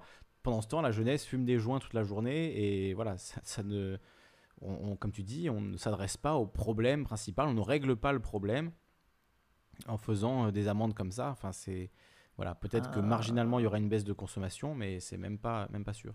Vulga droit. Oui, je voulais juste réagir par rapport, au par rapport à la réaction, en fait, du corps électoral. Mmh et je trouve quand même que c'est assez paradoxal un peu la position du gouvernement puisque tu vois quand même que sur certains sujets, par exemple, quand tu regardes sur la loi bioéthique, mmh tu as tous les conservateurs, en fait, qui sont, au on va dire aux aguets, qui sont au garde à vous, qui sont dans, dans, une colère noire par mmh rapport à ce projet de loi, autour, soit par rapport à la procréation médicalement assistée, ou voire même l'interruption médicale de grossesse. Il y a vraiment des sujets qui sont clivants et sur lesquels, on va dire, le, Parlement, enfin du, du, moins les députés de la majorité ont, voté, on va dire, sans, sans, sans trop de difficultés. Mais par contre, quand c'est le quand c'est le cannabis, tu vois que le, regard est pas est pas le même. Alors que alors que bon c'est je pense qu'il y a je veux dire quand, quand tu es dans une logique de libéraliser enfin de, de légaliser le cannabis, c'est-à-dire tu es un peu plus dans une vision progressiste alors que, alors que pourtant le, alors que le courant progressiste, je veux dire, il est déjà amorcé du côté projet de loi bioéthique. je veux dire, c'est, je trouve, je trouve que c'est, un peu bizarre. Il y a une espèce de, disons, de, de, contradiction. Je veux dire, sur des sujets sur lesquels, je veux dire, ils sont progressistes, ben, ils le sont pas sur d'autres, quoi, en fait. C'est ça qui est bizarre. Donc, je, ne sais pas ce que vous en pensez. Après, peut-être que je me trompe, peut-être que c'est pas progressiste de légaliser le cannabis. peut-être que je me trompe. Si, je pense que c'est si, ce serait progressiste. Même, j'étais, enfin, pas surpris, mais un peu déçu que Hollande n'ose pas aller sur ce terrain-là et qu'avec Valls, il joue encore la carte de voilà, on va être dur face au, face au crime, face à la criminalité, on ne laissera rien passer, etc. Exactement comme, comme Castex.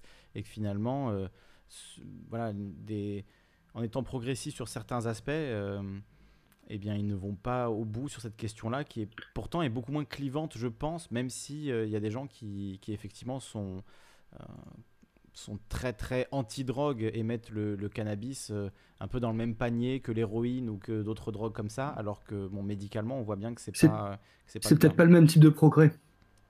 C'est pas le même type de progrès, dit, dit Soma. Bienvenue à toi, Soma. Salut, Soma. Donc, tu qu'est-ce que tu entends par différents types de progrès Soma en fait? Bah, Si tu peux développer. Oula.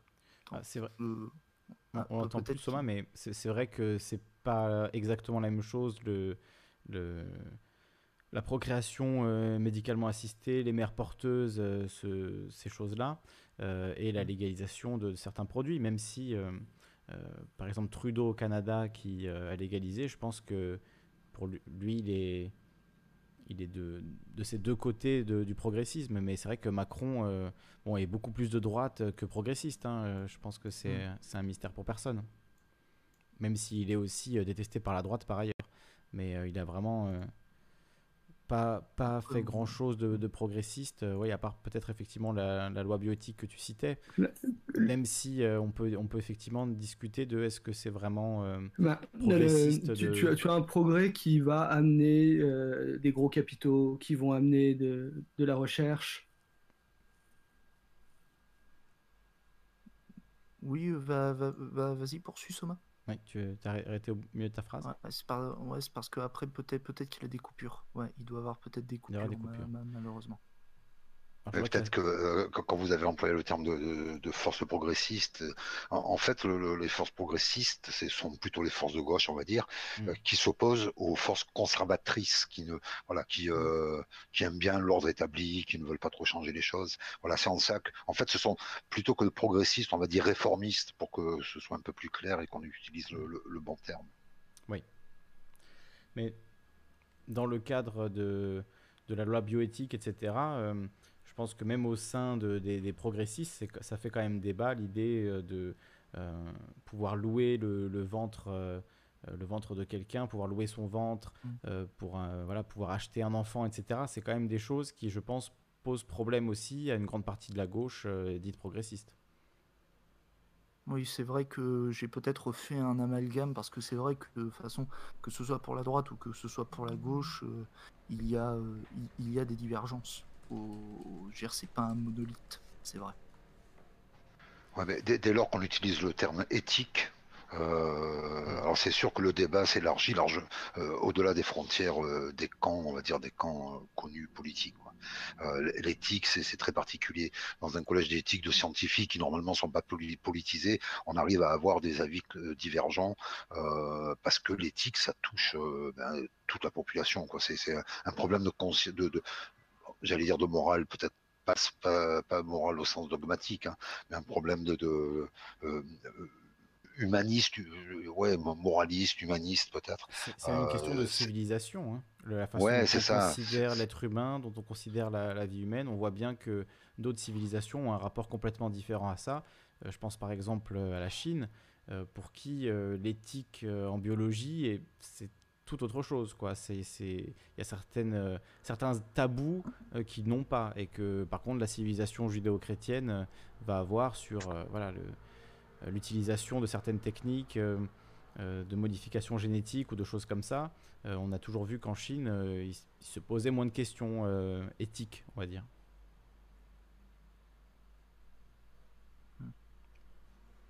Alors je sais pas si Soma du coup nous entend bien à présent. Soma mon avis, je pense, je pense qu'il nous entend, mais il a peut-être du mal à, il a peut-être du mal à intervenir avec euh, le, micro, je pense. Alors, tu voulais, je t'ai pas laissé au final euh, poursuivre au début euh, Droit, donc on, va t'écouter. Et après, on écoutera peut-être aussi Sofiane qui, qui nous a rejoint. J'ai allumé son micro. Euh, bah, bah après, moi, j'avais pas né.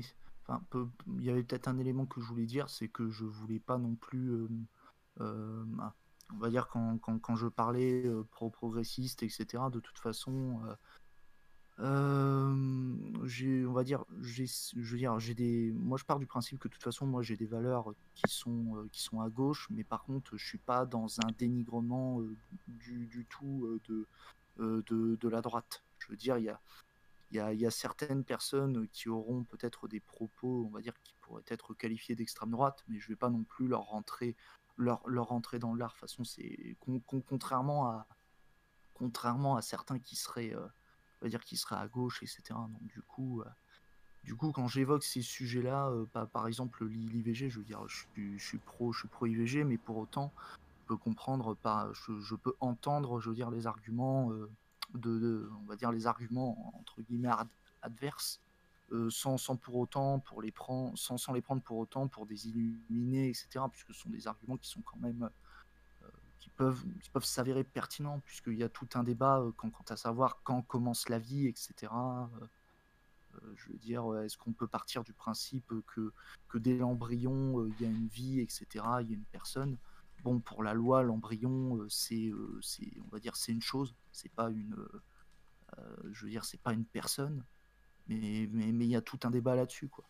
Et, je veux et je vais pas non plus juger les personnes qui considèrent que voilà.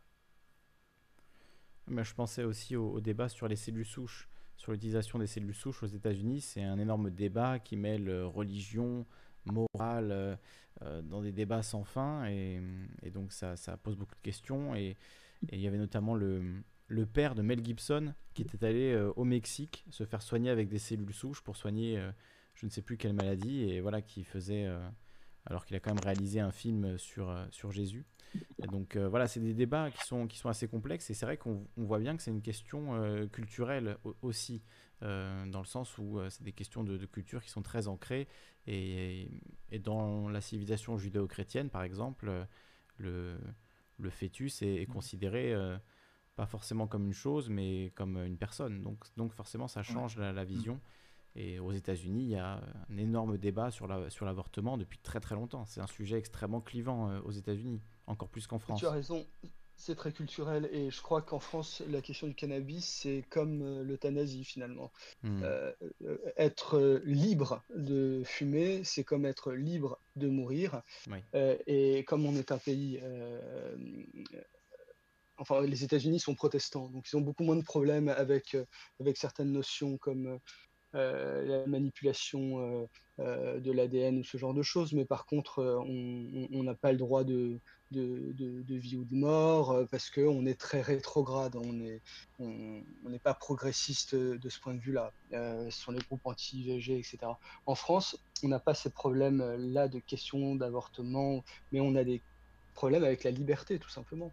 Euh, et quand je disais tout à l'heure, il y a différentes notions de progrès, c'est que on va accepter très facilement un progrès qui va vers de la science parce que euh, on a une culture de la science en France, parce qu'on a une culture de la recherche, euh, on a une culture de l'industrie autour de ça, la pharmacie, l'armement, etc.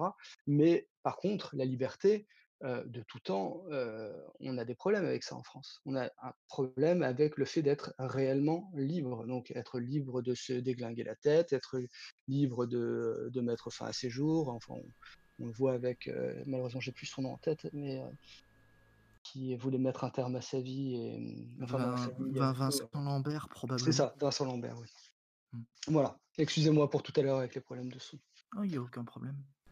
Pas de souci ça rejoint la question que, dit, que pose Supreme Amnora qui dit la vraie question est pourquoi les gens ont besoin de se droguer? Euh, Et je pense qu'il y a de multiples réponses à, ça. Hein. Ça peut être pour tout un tas de, raisons. Euh, certaines personnes font de l'automédication avec, euh, le cannabis, c'est assez fréquent quand même. des gens qui fument comme un antidépresseur en fait. Il y a aussi des gens qui veulent, comme tu dis, s'éclater la tête, s'amuser. Il y a des gens qui se droguent pour pour aller en soirée, pour, euh, pour tout un tas de raisons, hein, pour se relaxer, pour, euh, parce que c'est agréable, par addiction, par habitude. Il y a énormément de, de raisons qui font que les gens euh, se droguent et, dans toutes les cultures et dans toutes les civilisations, il y a toujours un, certain pourcentage de la population qui, qui, se drogue, même dans, dans les pays où c'est puni de peine de mort. Donc la lutte contre la drogue, la guerre contre la drogue, elle est en fait ingagnable. Hein. Les États-Unis ont dépensé je ne sais combien de milliards dans une guerre contre la drogue au Mexique. Aujourd'hui, les cartels sont plus puissants que jamais. Euh, c'est un délire absolu, euh, la puissance des cartels en Amérique du Sud et même aux États-Unis. Il y a des gangs surarmés, milliardaires, parce qu'on leur a laissé euh, l'argent de la drogue entre les mains pendant des années et des années. Il y a évidemment une corruption énorme qui a pu découler de ça, etc. Donc, à laisser entre les mains des bandits, des mafias, la vente de drogue, on a créé quand même des empires du crime qui sont, euh, sont aujourd'hui complètement hors de contrôle. Et la seule solution, euh, à mes yeux, c'est d'encadrer euh, par, par l'État la, production et la consommation de ces produits. Je ne vois pas d'autre solution en fait. Combien de temps on va laisser des mafias devenir de véritables géants qui au Mexique, la mafia fait concurrence à l'armée. C'est quand même les cartels font concurrence à l'armée. Et quand ils ont un, prisonnier important, ils débarquent euh, sur des, sur des, des, 4x4 surarmés et ils, récupèrent leurs prisonniers. C'est quand même, euh, c'est quand même un délire. Hein. C'est, enfin, c'est la puissance qu'ont ces gens-là aujourd'hui euh, depuis le début de la guerre contre la drogue, la manière dont, dont ça a évolué, ça montre bien que cette guerre, même avec les plus gros moyens du monde, elle est absolument ingagnable. D'ailleurs, euh, attends, je, attends, je sais pas si on m'entend. Ouais. Euh, ce, que, ce que je voulais dire par rapport aux mafias, etc., ou même aux cartels, euh, je vous invite à aller voir une vidéo de. Je sais pas si vous connaissez Mister Geopolitics. Est-ce que vous connaissez? Ça me dit quelque chose. il a réalisé. Tu pourras nous mettre un, lien, je le mettrai dans la description. Alors attends. oh, c'est bon, tu peux faire ça juste après. Du coup, il a réalisé une, une, vidéo sur Ouais, sur sur, heu, où il interview ouais, où il interview carrément, où il a réalisé en fait une interview, d'un, on va dire d'un d'un trafiquant de drogue, au on va dire c'était en Amérique en Amérique latine, je sais plus si c'était au au au au Mexique, je sais plus dans quel état c'était. Mais du coup, tu as vraiment le témoignage d'un gars, enfin d'un trafiquant et tu vois quand même que c'est pas si simple, en fait. C'est le le mec, tu tu sentais, enfin j'ai pas envie de dire que tu as pitié quoi, tu vois? Mais mais tu tu tu relativises un peu, tu tu tu tu dis pas: «Ce sont juste des cinglés» et cetera. Tu sens que ça peut être n'importe quel individu qui a mis le pas là-dedans et c'est terminé, tu peux plus revenir en arrière, en fait. C'est, heu, tu en tu as, c'est littéralement, c'est littéralement ça. Du moins la manière dont c'était présenté dans dans dans l'interview. Moi, je trouvais que c'était intéressant donc heu, si vous voulez, heu, jeter un œil pour comprendre, heu, je pense que ça vaut le coup d'œil, honnêtement. Voilà, j'ai trouvé la vidéo, euh, je la mets en, en fond. euh. donc, rencontre avec un sicario au cœur d'un cartel mexicain, Mister Geopolitics. Ouais, il me semble, ouais, c'est ça la vidéo. Oui, ça, bah, ça, écoute, ça a l'air intéressant. C'est vraiment toute la question, même en France. hein, euh, en France, euh, il y a des, gens qui deviennent très très riches grâce à ce, trafic. Il y a une économie souterraine. euh, et en fait, au lieu d'attaquer à bras le corps cette, question, les gouvernants, depuis des années, depuis des dizaines d'années, préfèrent laisser l'économie souterraine jouer un peu le rôle d'un État, voilà, d'un d'un état euh, du crime, quoi, je sais pas comment dire, euh, au sein de, de ces quartiers, plutôt que de, de vraiment régler les problèmes, régler le problème de misère, de pauvreté. On laisse euh, ce pis-aller du, du trafic de drogue continuer, puisqu'on sait bien que, voilà, en France, malgré toutes les lois contre le trafic de drogue, etc., il y a toujours du trafic de drogue en France et, je pense qu'il y en aura toujours, amende forfaitaire ou pas. Et donc, on ne règle pas le problème, on est, on est à côté de la plaque, quoi. Au lieu d'être lucide et pragmatique face aux problèmes, on préfère les nier. Euh, Il y a l'exemple du Portugal que je, donne souvent, mais qu'on devrait vraiment étudier de près. Le Portugal a décriminalisé l'usage de toutes les drogues. Donc le trafic est encore, euh, illégal, mais en tout cas, euh, l'usage est décriminalisé. Donc il y a une, quantité pour chaque drogue qu'on peut avoir sur soi en étant considéré comme simple consommateur. Et la police, si jamais euh, vous arrête, ne va pas vous donner d'amende ou quoi que ce soit, elle va vous donner simplement un rendez-vous chez le médecin auquel vous pouvez aller ou pas. Euh, et donc juste une, possibilité de se faire aider.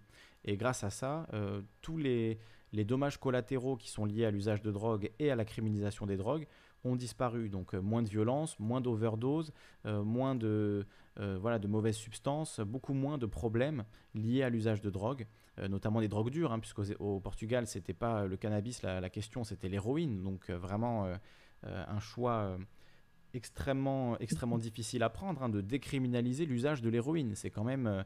euh, Il y a beaucoup de gens qui diraient que c'est complètement insensé. Et pourtant, quand on regarde les chiffres aujourd'hui, le Portugal n'est jamais revenu en arrière, ne reviendra probablement pas en arrière.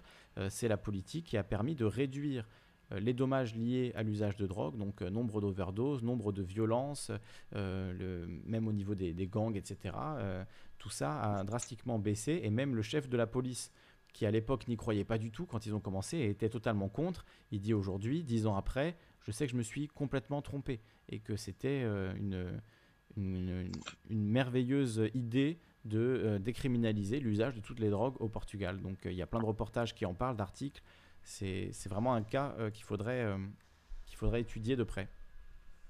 Bah oui, c'est l'exemple d'un accompagnement intelligent parce que, heu, que ce soit l'amende forfaitaire, heu, destinée aux aux consommateurs ou que ce soit, heu, la punition, donc arrestation et cetera, heu heu, toujours pour le consommateur, heu, ça fait pas avancer le l'a l'amende forfaitaire, ça rapporte du fric, hein, c'est toujours le cas. Dès qu'on met une amende forfaitaire, c'est juste pour rapporter, de l'argent, hein. On le voit avec les excès de vitesse et les radars, on le voit avec, ben, le le port du masque, pendant le confinement, ça rapporte de l'argent assez rapidement. Mais un consommateur, surtout de voiture, quand on voit ce qu'il peut être capable de faire pour choper son fixe quand il est en état de manque, etc. Hein, on parle de prostitution, d'agression, de vol, voire même de vol de sa propre famille, dépouiller ses parents, etc., frères et sœurs, machin. Bon, on se dit bien que c'est pas une amende forfaitaire ou un risque de passer devant un juge qui va te, remettre la tête à l'endroit et te dire ah mince ce que je fais c'est mal je me suis mis dans un sale état en me shootant je vais vite aller dans un centre de désintoxication moi-même et non le- le- les salles de shoot ce que le Portugal met en place là c'est intelligent parce que c'est de l'accompagnement mais c'est aussi regarder un vrai problème de société en face c'est être capable de se dire bah, on met en place tout un système qui va peut-être marcher ou qui va peut-être d'ailleurs ne pas marcher. Et donc, c'est faire face à, à une grande responsabilité. Et ça, je crois, en tout cas en France, que les politiques euh, sont absolument pas prêts pour ça parce que bah, parce qu'ils sont pas très courageux, d'une, et de deux, il y a la réalité aussi électoraliste. Euh, et puis, et puis, le fait est que en France, encore une fois, hein, c'est comme pour le coup des libertés, euh, ben, certains sont encore prêts à couper la tête d'un junkie plutôt qu'à l'amener voir le médecin, quoi. Je sais pas si vous partagez mon point de vue, mais Après, il y a une question aussi que je me pose. Euh, attends, je te laisserai la parole après, So- Sofiane, je- juste quelques secondes. Une question aussi que je me pose, euh, c'est euh, parce que là, on voit qu'il y a plusieurs mesures qui sont mises en place au Portugal, mais qui va réellement en bénéficier? Est-ce que ce sont les personnes qui auront les moyens de se fournir les structures ou alors est-ce qu'il y aura un véritable service public qui accompagnera toute personne, quels que soient ses moyens? Donc ça, c'est aussi une question que une question que je me demande, c'est est-ce qu'il y aura pourra, est-ce que en fonction, est-ce qu'on prendra en compte les ressources des individus, euh, c'est-à-dire on pourra considérer qu'un individu qui n'a pas nécessairement les moyens pourra quand même bénéficier d'un suivi? Ou alors est-ce que c'est si tu as les moyens, tant, mieux pour toi, et si t'as pas les moyens, bon ben tu, tu continues à te shooter en loose day quoi. Voilà, c'est une question que je me pose. On va écouter Sofiane, euh, voir ce qu'il a à nous dire. Pour résumer euh, le problème de- des drogues, là j'ai montré un petit reportage de Brut. Au Portugal, la dépénalisation des drogues est un succès. Euh, pour résumer en une phrase, la question c'est qu'aujourd'hui c'est quelque chose qui est géré par la justice. C'est une question pénale, criminelle, policière. Et en réalité, ça devrait être une question médicale, de santé publique. C'est les médecins qui devraient s'occuper du problème de la drogue et pas la police. C'est, on pourrait Absolument. résumer le- la question euh, comme ça. Sofiane, on t'écoute. Salut Kali, salut Carto, salut Soma, salut Vulgadroit, bonjour à tous. Salut. Salut à toi. Euh, salut. Du, du coup, en fait, moi je te rejoins complètement. La, la singularité de l'approche portugaise, elle réside dans un fait tout simple c'est qu'on ne considère pas un drogué comme un délinquant, un criminel, on le considère comme un malade. Et du coup, on a une approche médicale, avec un processus médical qui est derrière, avec un protocole médical. En France, on considère que bah, tu es, en infraction, tu, euh, tu violes la loi, tu es, quelque, tu es un délinquant. Maintenant, sur, euh, sur, cette, euh, sur cette histoire d'amende forfaitaire, je pense qu'il faut prendre les bons sens. Je reviens sur l'article. Le titre, c'est L'amende forfaitaire pour usage de stupéfiants généralisé à la rentrée. Avec, entre guillemets, le but est de permettre aux forces de l'ordre d'appliquer une sanction sans délai. C'est Le Monde, c'est l'article voilà. qu'on a montré tout à l'heure. C'est, la, logique est toujours la même, c'est de sanctionner, pas de guérir, de sanctionner. L'amende forfaitaire, en fait, c'est en soi, c'est un truc particulier, parce qu'il faut comprendre que c'est un... En fait, on, on- on parle ici de dépénalisation euh, de l'usage des stupéfiants. On te parle d'amende forfaitaire, mais indirectement, c'est de la dépénalisation, clairement. Ah non, Euh, c'est-à-dire que tu, non puisque c'est Ah. c'est pénalisé par une amende. Donc c'est pas dépénalisé. c'est, une contravention. C'est c'est en fait pénalisé par une amende. Ou- Ouais, mais en fait, ju- justement, j'en- viens, parce qu'en fait, dans, le, dans, dans la partie pénale, tu as, trois types d'in- d'infractions. Ouais. Tu as l'infraction criminelle. Attention à ce que tu dis parce qu'il y a délit. Vulgadroit qui est là. hein. Vulgadroit, si tu si tu dis de la merde Euh, là, il va te, il va te corriger. Oui, Ah, ou bah, justement dire que tu as raison et que tu as bien dit les choses. là. justement, je vais faire les vérifications. Là, je prends quelques minutes et Non, je non, vérifie. Parfait. Euh, formidable. Donc en fait, tu, tu- tu as la classification avec le- les crimes, les délits et les, euh, et les contraventions. Donc Hmm. là, en fait, on fait basculer, en termes juridiques, on fait basculer en fait, un délit en contravention. Oui. Donc, c'est vrai que je dis criminalisé depuis le début, mais c'est pas vraiment criminalisé, c'est c'est plus pour la. Pénalisé. Oui, C'est pénalisé le mot. Tu passes, où tu es confronté à un juge Et là, pénal. c'est contraventionnalisé. Et là, en fait, c'est une contravention. Donc, en fait, on dépénalise pour faire rentrer dans le champ, cette, cette infraction, dans le champ des contraventions. Donc, tu, en gros, tu, tu passes plus de garde à vue, tu n'es plus présenté devant un juge. Voilà. Hmm. Euh, là, en gros, tu as une amende. Comme, euh, comme le code de la route, où une, euh, tu, vois, tu te fais arrêter, tu as une amende. Tu passes pas devant un juge, sauf pour Ouais. certaines contraventions de cinquième classe, euh, Ouais, des trucs ouais. particuliers. Donc, en fait, il faut le prendre pour ce que c'est. Mais pourtant, en fait, avec Le Monde, on a un article qui ne dit pas ça. Alors pourquoi il ne dit pas ça? Parce qu'il ne veut pas montrer l'image d'un État en fait qui dépénalise. Le gouvernement se positionne sur la sanction. Le but, c'est de sanctionner immédiatement. Tu vois? Mm, mm. Donc dans l'esprit des gens, c'est de dire bah voilà, en fait, on répond tout de suite. On est dans la, on est dans la, dans, dans- dans- une action proactive tout de suite en fait. Alors que c'est complètement l'inverse. Mm. Le but, c'est quoi? Et Il faut le voir dans l'ensemble, avec l'expérience qui a été lancée dans la Creuse, où en fait, il y a des élevages, euh, des, des cultures de, de chanvre dans, je crois que c'est dans la Creuse. Je dis peut-être une bêtise, mais en fait, dans, dans, dans le centre de la France, il y a des, des- des zones test où, euh, où des éleveurs ont eu le droit de cultiver du chanvre. Euh, donc cette expérience-là, elle date maintenant quand même d'il y a plus d'un an. Euh, maintenant, on a une dépénalisation. Globalement, on se dirige petit à petit vers euh, en fait la libération où on va clairement prendre de l'argent.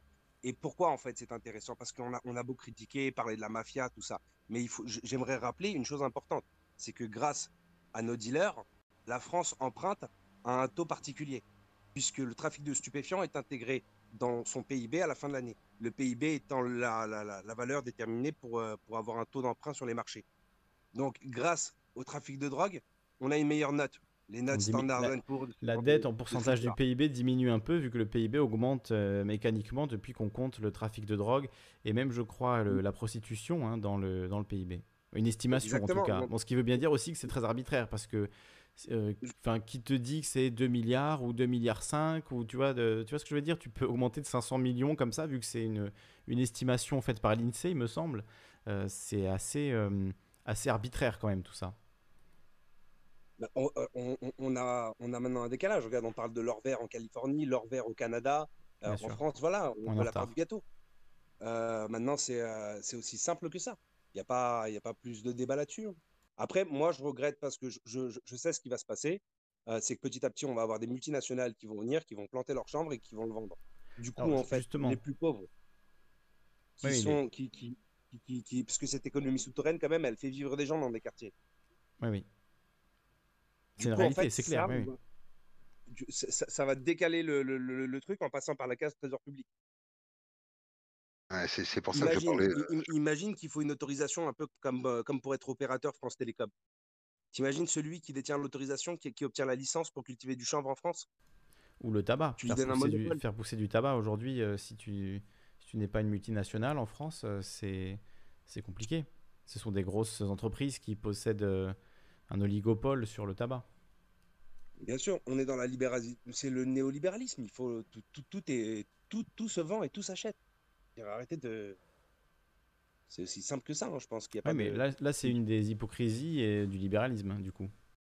Et, et là, du coup, en fait, moi, ce que je pointe du doigt, c'est cette, cette espèce de d'hypocrisie. Mais pourquoi? Pourquoi ils sont hypocrites? Pourquoi, ils- pourquoi, pourquoi ils nous mentent?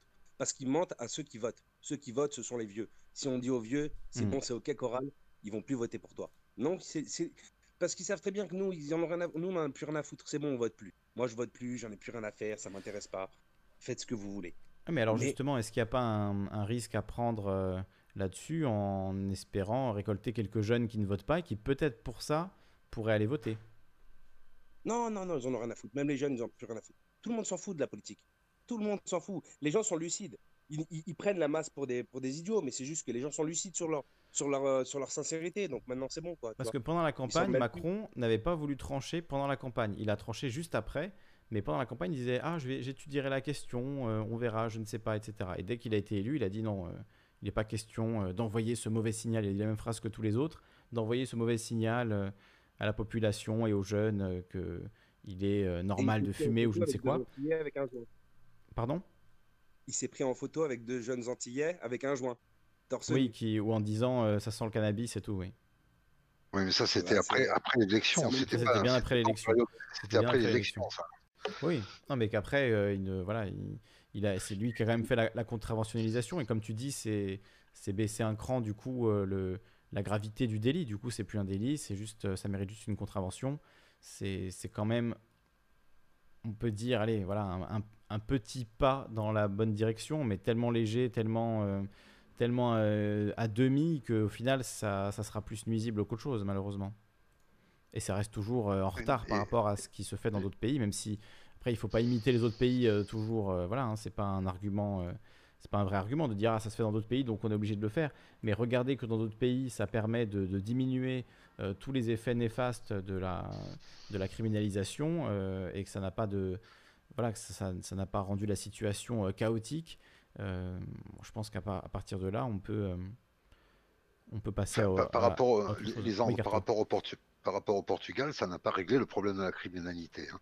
Euh, la, la criminalité C'est surtout pour les toujours, elle elle consommateurs. est Voilà, c'est ça. La, criminalité est toujours poursuivie. Mais par contre, ce que disait Sofiane euh, tout à l'heure et, ce que tu as approuvé, c'est qu'effectivement, euh, euh, enfin, moi je disais tout à l'heure que c'est pas un problème de santé, c'est un problème purement économique, hein, cette histoire de vente, de légaliser la vente ou pas. Les, gros investisseurs, euh, les gros propriétaires terriens, qu'est-ce qu'ils vont décider de, cultiver du chanvre? Effectivement, il y a, des cultures tests actuellement qui existent. Euh, en Bretagne, il y a, le plus grand propriétaire de, de cultivateur de chanvre, euh, mais alors lui, il a, je crois, 300 ou 350 à- à utilisations de ce chanvre. Ce sont des utilisations, on va dire, domestiques, quoi, pour faire de- des fringues, pour faire de- Enfin, j'en, sais rien, il y a du savon, et puis euh, il fait de tout avec ça. Euh, mais peut-être qu'il fait aussi du, du chanvre, euh, du chanvre récréatif. C'est, possible. Hein. J'ai, pas vu toutes les autorisations qu'il avait pour ça. Mais en tout cas, voilà, ça se, ça se développe. Et, et tout ça, c'est quelque chose qui se met en place, c'est un choix politique qui se met en place. Et, euh, le seul endroit, ce ne sera pas sur la criminalité que, l'État pourrait avoir la main, mais c'est sur la légalisation et surtout sur le, système de distribution. Si demain on a des coffee shops qui, s'ouvrent euh, et qui sont régis par, euh, par l'État, ou en tout cas contrôlés par l'État, ben, ça change. euh, Tu vois, on se posera plus un problème de, de- il y aura plus de problème de santé publique. Est-ce qu'en Hollande, on, se- on se- on- on se- il y a une question de santé publique Non. Euh, tu peux aller dans les bars, aller consommer, et euh, ça pose le problème à personne. Donc, c'est un faux problème cette histoire de santé publique. Euh, c'est vraiment un truc économique et, et- et c'est avoir la main quelque part. Alors pour l'instant, ils n'ont la main sur rien, ni sur le publique, c'est- peut-être un faux problème pour, le, pour le cannabis, encore que il y, a, il y a quand même des. Enfin, c'est quand même une drogue puissante, le cannabis. On dit drogue douce, mais ça peut quand même être, euh, être très puissant et avoir un, un impact sur des personnes qui, sont, euh, qui ont des antécédents de, de psychotiques ou de schizophrène, de choses comme ça, de schizophrénie. Ça peut, ça peut être euh, très dommageable à un niveau psychologique, en fait, hein, plus, que, plus que physique. Donc, euh, d'où l'importance de l'encadrer et de, et de faire en sorte qu'on ait les moyens de, de- de régler ces problèmes, comme on les a pour l'alcool et les gens qui deviennent alcooliques. Euh, ça peut aussi engendrer des, drames. Enfin, on, l'a bien vu, euh, il y, a, plein de, gens qui meurent chaque année euh, du manque d'alcool et de, voilà, ou, de, la rechute dans l'alcool. Donc, on sait bien qu'il faut des infrastructures pour traiter ces problèmes-là. Et avec le cannabis, ils seront en plus bien moindres, mais il ne faut pas les nier non plus. Par contre, au Portugal, là où ça a été vraiment un, succès, c'est pour la gestion de l'héroïne et du crack, qui sont quand même des drogues extrêmement addictives. Euh, surtout, euh, euh, on les rencontre beaucoup dans, des milieux plus pauvres, etc. Donc c'était quand même euh, une population difficile à, toucher avec euh, la criminalisation.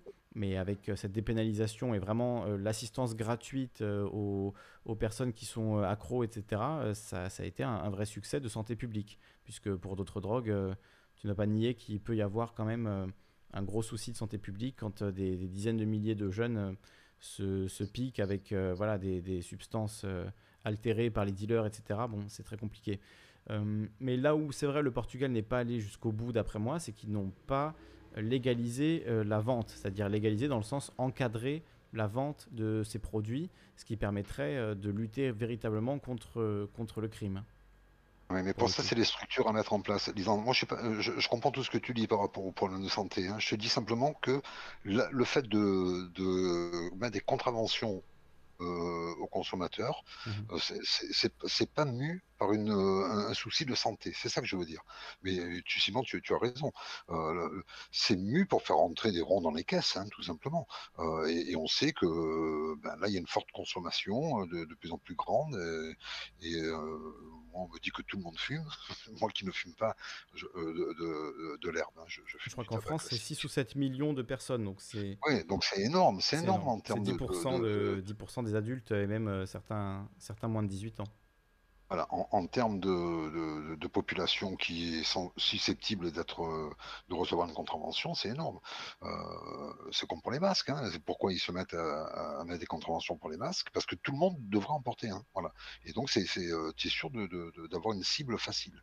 Alors, ce que je veux dire par là, c'est que si au Portugal ils l'ont pas fait, ils ils ont effectivement eu tort de, ne pas prévoir la légalisation, mais surtout les circuits de distribution, parce qu'aujourd'hui, c'est le, euh, c'est, c'est, euh, le crime organisé qui a et la fabrication et la distribution. Mm. Euh, et, et- et en plus, le, le- le blanchiment du fric derrière, euh, c'est aussi du crime organisé, tout ça. hein. tous ces criminels en col blanc qui permettent de, de, de- de- de faire de l'évasion fiscale avec ça. Bah, ça devient en- des, mini-États. hein. Je veux dire, euh, un, empire, Oui, euh, un empire mafieux qui, qui bouge des tonnes de, drogue euh, par semaine.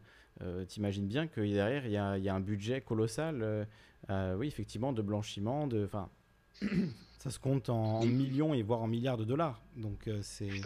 Énorme, c'est énorme. Je crois que le, le budget de la Vendetta en, en Italie, hein, ce- cette mafia, c'était c'était le- l'équivalent de, budget euh, aussi important, si ce n'est plus que la plupart des, pays. C'était énorme. Ça, ça brasse un pognon fou, tout ça.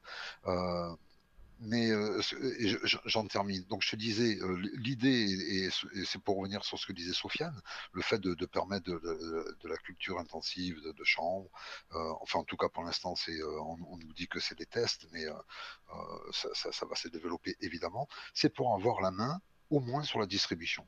Et je pense qu'on va très vite arriver, parce que moi, l'histoire de dire c'est un problème électoraliste, c'est très facile. hein. Ils, se, ils se connaissent tous, les hommes politiques, de tous les bords. Il, se, il suffit qu'ils se mettent d'accord sur un thème en disant allez, ok, on, qui que ce soit qui passe aux prochaines élections, on légalise. On, légalise et on, organise des circuits de distribution parce que ça va nous faire entrer du pognon dans les caisses et nous on va tous euh, s'enrichir grâce à ça. Euh, donc ça, ils peuvent très bien se mettre d'accord sur des thèmes comme ça, sur des thèmes parce que pour eux, si pour les Français c'est peut-être pas un thème consensuel, on parlait des vieux par rapport aux jeunes, pour les hommes politiques, ça peut être un thème très consensuel. Faire entrer de l'argent et pour ceux qui, aiment aussi en récupérer un peu dans leur poche, c'est un, truc idéal. hein. C'est une formule idéale pour eux. Euh, tu, règles des problèmes d'impôts, tu et, puis, mais par contre, il n'y a pas réglé le problème, ce que disait Sofiane, de bah, du chômage qui va arriver dans les quartiers. Parce que si tu as la main sur la distribution, bah, c'est plus le petit dealer qui va qui va s'en occuper. Voilà, j'en ai terminé. J'ai fait un long développement. Et la, la grande peur également, c'est que ces dealers, ces réseaux qui existent aujourd'hui pour vendre du cannabis euh, en masse, se reconvertissent euh, en masse également dans euh, la cocaïne, l'héroïne, d'autres drogues euh, plus dures qui, elles, auraient un, impact de santé publique plus important. Euh, même si je pense que c'est quand même largement exagéré et que les consommateurs de cannabis ne se convertiront pas immédiatement en, con- en consommateurs d'héroïne parce que leurs dealers ont, changé de, produit. Quoi. Mais c'est vrai que oui, ça ne, ça ne règle pas le, problème dans les, dans les banlieues, dans, dans, les quartiers que ça va générer. Euh, sauf s'il y a vraiment une volonté de, de donner à ceux qui aujourd'hui euh, vendent la possibilité d'ouvrir euh, des, des magasins et de faire ça de manière légale. Ça va être le cas pour certaines personnes. Alors, il y avait l'exemple qu'on avait donné la dernière fois des cannabis social club, qui serait une option intéressante à envisager. Ça existe en Espagne. Ce sont des associations. Donc, c'est sur le modèle associatif. Et tous les membres de l'association sont connus. Ils s'occupent donc de faire pousser euh, le cannabis dans le but de, le consommer. Tout est euh, euh, contrôlé, consigné et c'est vendu à un tarif qui, qui brise le marché noir totalement, puisque le, but est simplement d'avoir suffisamment pour faire tourner l'association et pas plus. Donc le but n'est pas de s'enrichir pour s'acheter des montres en or et des, grosses voitures, c'est simplement que les consommateurs soient dans le contrôle de, du produit qu'ils consomment et qui s'auto-organisent pour le produire et le consommer. J'aimerais J'aimerais juste, parce que je vous écoutais et vous avez parlé tout à l'heure des, mafias, et, euh, et j'aimerais en fait juste vous rappeler, je ne sais pas si vous avez vu déjà en fait dans le temps, en fait, mais les mafias sont toujours liées au pouvoir. D'accord? On ne se développe pas dans un pays indépendamment sans le soutien d'un pouvoir. Alors mmh. parfois c'est le pouvoir du pays, parfois c'est un pouvoir extérieur. Par exemple, la mafia italienne, elle ne s'est développée qu'avec le support du FBI, de la CIA, parce qu'après un moment donné, c'était dans l'après-guerre, euh, ils les ont utilisés. C'est parce qu'ils ont été utiles ils ont, euh, parce que la mafia a permis de lutter contre les communistes en Italie. il y avait beaucoup de, communistes en Italie, donc. Réseau Gladio et autres. Euh, pardon? Réseau Gladio et autres. Exactement, en fait. Donc, ils ont utilisé ces mafias et c'est pour ça qu'elles se sont développées. En France, il faut pas être un lapin. Je veux dire, quand, on parle des, mafias, ce genre de choses, enfin, l'État est dedans je veux dire, on a eu combien de scandales avec, le patron, euh, par exemple, de l'Office central de la répression aux, infractions aux stupéfiants, l'OCRIS, je crois que c'était. Euh, il s'était fait des millions. Il y en a eu combien? La PJ lyonnaise, la police marseillaise, la CSI 93, tous ces, ces scandales, en fait, il faut, mm. il faut être clair. De flics pourris. Euh, l'argent, l'argent, une fois qu'il y a de l'argent, ça ne se développe pas sans que personne prenne ça. D'accord? C'est pas possible Aujourd'hui, on ne peut plus fonctionner euh, comme on fonctionnait avant. Ça ne fonctionne qu'avec le soutien interne à l'État. Et la prohibition, elle a enrichi qui? Ceux qui, les prohibiteurs et ceux qui étaient prohibés. Euh, Al Capone, il a fait fortune sur la prohibition de l'alcool. Mmh El Chapo, ça va être sous le, sous le et le, rôle des, des, cartels euh, contre les communistes en Amérique latine, ça aussi, il faut en parler parce qu'ils n'ont pas été toujours. Parfois, ils ont été soutenus par les, États-Unis. c'est vraiment compliqué. C'est intéressant que la guerre. Que... De force. Sofiane, tu sais bien que les Américains ont décrété la guerre contre la drogue, la fameuse War on Drugs à l'époque de, Reagan, euh, et ça a été pendant 20 ans la guerre contre la drogue. Et c'est quand même intéressant de voir qu'aujourd'hui, c'est une guerre qui a rendu l'autre camp beaucoup plus puissant qu'il n'était au début c'est quand même ironique, tu vois. Et ils voulaient faire la guerre contre les cartels et les, voilà, les dealers de drogue. Et aujourd'hui, on sait bien que les cartels sont assis sur des sommes absolument colossales d'argent et que cette guerre contre la drogue n'a fait que les renforcer et que renforcer leur pouvoir. Mais parce que justement, c'était pas la cible. Hmm. La, guerre contre la, la guerre contre la drogue, c'est la guerre contre les communistes en Amérique latine. Pourquoi ils s'en sortent gagnants si à la fin on leur a fait la guerre? Comment ça se fait? Mais c'est parce qu'on leur a pas fait la guerre. Hmm. En Irak, on a bien été libérer le peuple irakien. C'était, pour ça. Ben voilà, on n'aura pas dit, les gars, on va venir vous, euh, vous défoncer pour votre pétrole. Et après, bonne chance. Euh, enfin, c'est de la communication, ça. Hein. Je veux dire, c'est. Euh, et, à chaque fois, et, justement, c'est intéressant d'utiliser le mot guerre. Parce qu'à chaque fois qu'on utilise le mot guerre, qui parle de guerre parle de propagande de guerre. Il faut pas oublier ça. À chaque fois qu'on vous, dit, qu'on vous parle de la guerre, n'oubliez pas que derrière chaque guerre, il y a une propagande de guerre. Carton nous dit à cause de la corruption organisée, parce que la CIA y a trouvé son compte. Effectivement, quand on parle de, dizaines de milliards euh, de dollars par an euh, de, dans l'héroïne, etc., ou la cocaïne, forcément, il y a des gens qui, qui ont envie de croquer euh, là-dessus, et c'est on, enfin, on imagine bien et on le voit bien d'ailleurs, hein, les affaires euh, en France que tu as citées et bien d'autres dans d'autres pays, même l'affaire Fast and Furious, où l'administration Obama a vendu des armes à des, des, cartels et ils sont repartis avec je ne sais plus combien de centaines de fusils mitrailleurs et d'armes d'armes de guerre. Quoi. Enfin, c'était complètement délirant. donc c'est vrai qu'on voit bien que c'est des milieux extrêmement interlopes et obscurs et où il se passe des choses extrêmement graves. Mais je voulais rejoindre par rapport euh, au sujet du début. Faut-il relancer l'économie? Alors certains vont dire que légaliser le cannabis, ça permettrait de relancer l'économie, de faire entrer de l'argent dans les caisses. Euh, Zach Hudson, lui, est très énervé. Il nous dit qu'il ne faut pas mélanger argent et herbe, que les deux choses n'ont rien à voir. Euh, peut-être, mais en tout cas, est-ce que légaliser le, cannabis et en même temps euh, décréter une baisse du temps de travail, euh, ça permettrait pas finalement d'avoir des activités qui sont beaucoup moins demandeuses en énergie? Euh, voilà, euh, je sais pas, on fumerait des joints en jouant à des jeux de société au lieu d'aller travailler. Et est-ce que ça aurait pas un, un très bon impact sur la planète finalement? Pour finir sur une Ah note bah, moi, j'ai- positive. je, je partage ta solution. Fumer des joints et jouer aux jeux de société. Ça me va. Je veux dire, ça ne euh, consomme pas de. euh, Voilà, on peut faire à la bougie. Donc euh, écoutez, ben, moi j'ai envie de- toujours de conclure sur quelque chose de positif. Donc euh, je vais vous laisser euh, méditer sur cette, sur cette pensée, chacun. Carto, je sais pas si tu veux ajouter quelque chose là-dessus. Après on écoutera Soma et, et Vulga droit. Et je vous laisserai Non, non, conclure. je, je- non, je, je veux juste te- te féliciter pour euh, ton nombre d'abonnés qui a augmenté fortement. Et merci, Ah, au canard merci. réfractaire qui t'a filé un petit coup de pouce. Merci sinon, non, non, j'ai trouvé la-. Ouais, ouais, j'ai trouvé la discussion très intéressante sinon. Ah, écoute, euh, de même, c'était une émission euh, que j'ai réalisée dans des conditions un petit peu, euh, un petit peu chaotiques, mais ça va. Finalement, on s'en, sort bien. Et effectivement, euh, merci, un grand, grand merci aux Canards Réfractaires pour euh, leur coup de pouce, euh, leur soutien, leur force. euh, et voilà, et j'en profite pour euh, amener les gens vers Canal Concorde également. Une émission tous les mercredis soirs. Et on, on en reparlera évidemment. Sofiane, euh, alors on va écouter Soma. Soma peut-être? Est-ce que tu es toujours là Soma? Ouais, très bonne émission. Euh, moi, je suis très content et merci beaucoup au Canard Réfractaire d'ailleurs qui m'a fait découvrir euh, quelle Ah. Euh, depuis, depuis, ça fait quoi? Depuis deux jours, je, j'écoute euh, tout ce que je trouve sur euh, YouTube, euh, euh, pas en boucle, mais enfin en continu plutôt. Euh, très bonne émission ce soir. euh, et puis l'idée de, de, de fumer en faisant un puzzle ou des jeux de société, un trivial poursuite après avoir Pour sauver la planète. Ouais, voilà. Ça va sauver la planète, ça va sauver des soirées, sauver des repas de famille, enfin tout ça. Oui.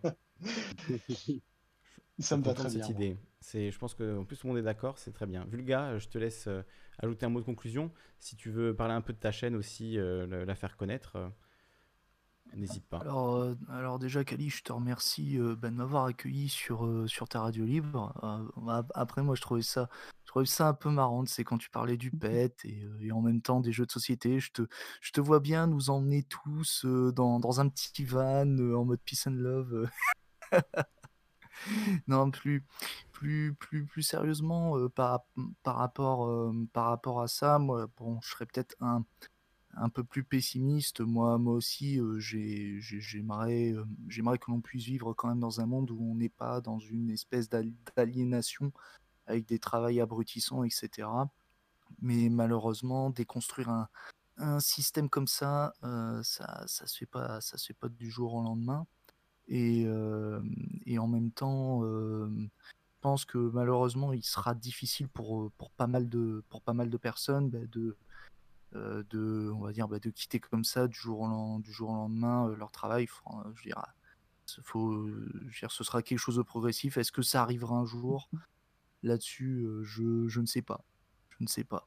Et sinon, euh, par, rapport, euh, par rapport à ma chaîne, bah, écoutez, je vous invite à me retrouver sur, sur ma chaîne Vulgadroit, donc pour de la vulgarisation juridique, que ce soit pour des résumés de textes de loi ou même des résumés de décisions de justice.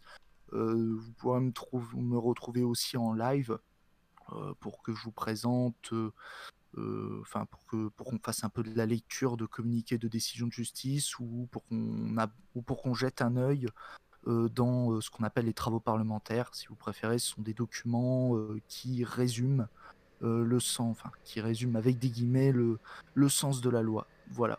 Comme ça, ça vous permet de voir en même temps comment est-ce qu'une loi est élaborée, etc. Voilà. Je vais mettre le lien dans la description, comme ça euh, tout le monde pourra retrouver ta chaîne où effectivement il y a toutes ces analyses euh, du, du droit.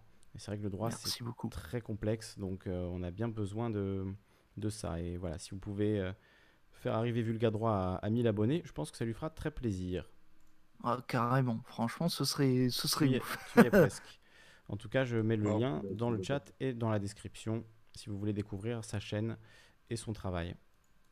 Et en tout cas, encore, euh, encore félicitations pour, euh, pour ta montée euh, en, en abonnés et en espérant que, bah, bah, que ta chaîne continue à, à prospérer parce que je trouve que ce que tu fais c'est intéressant et ça permet ben, aux, personnes qui n'ont pas nécessairement le, temps de, lire ou même de se, questionner sur certains sujets, ben, de, bah, de, se cultiver. Voilà. Moi, je trouve que c'est intéressant.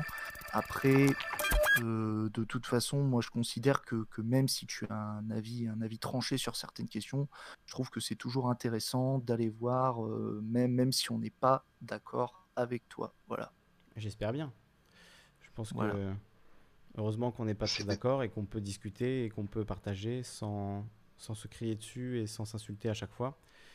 C'est Mhm. tout l'intérêt de, c'est tout l'intérêt de la démocratie, ça. hein. Pouvoir discuter sans être d'accord, c'est ça qui est génial. C'est ce qu'on essaie de construire en tout cas. Voilà, France Info qui se lance Ouais. tout seul. Voilà. Vulga, je, je me suis abonné chez toi, donc je ferai partie de ceux qui auront permis de, de t'approcher des 1000 abonnés.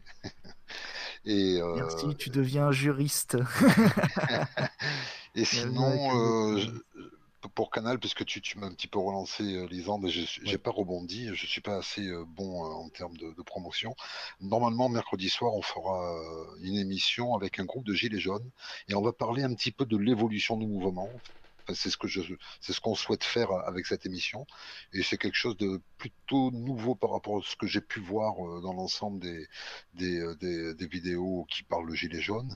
Euh, là, j'ai envie de les taquiner un peu, moi, sur, euh, sur ce qu'ils proposent, euh, comment ils construisent euh, des, des idées. Donc voilà, ça, ça va peut-être, si, euh, si le rendez-vous se fait mercredi soir sur le canal Concorde, ça devrait parler de ça. Excellent. Eh ben, écoute, j'ai mis le lien aussi dans le chat. Je le mettrai dans la description. Canal Concorde et Vulga Droit, deux chaînes à découvrir. Et pour continuer à tisser ce réseau de, chaînes et de médias alternatifs, de médias différents. Et effectivement, on me le dit souvent que mes vidéos sont trop longues, donc je vais essayer de faire aussi des, vidéos plus courtes pour euh, vraiment que tout le monde puisse y trouver son compte, parce que j'ai bien conscience que il y a des gens qui travaillent énormément et donc euh, les lives de, de 3h50, c'est pas toujours simple à écouter. Même si je vous donne un conseil, moi c'est ce que je fais quand je réécoute euh, les émissions, euh, vous pouvez les écouter en accéléré. Il y a l'option euh, sur YouTube et ça marche aussi, je pense, pas mal pour les vidéos de, Canal Concorde. Si vous avez un peu moins de temps, vous les écoutez en 1.25 ou 1.5, ça va un peu plus vite et c'est franchement totalement compréhensible normalement. Donc voilà un petit conseil que je peux vous donner. Et on va conclure là-dessus. Merci beaucoup à Soma, merci Vulga Droit de ton intervention, merci Carto, merci Sofiane. Je vous souhaite euh, une bonne nuit et je vous donne rendez-vous lundi prochain en direct à 21h. Comme Bonne d'habitude. nuit. Bonne nuit. Et on va se quitter avec euh, un petit morceau de La Tribe. Bonne nuit à tous et à toutes.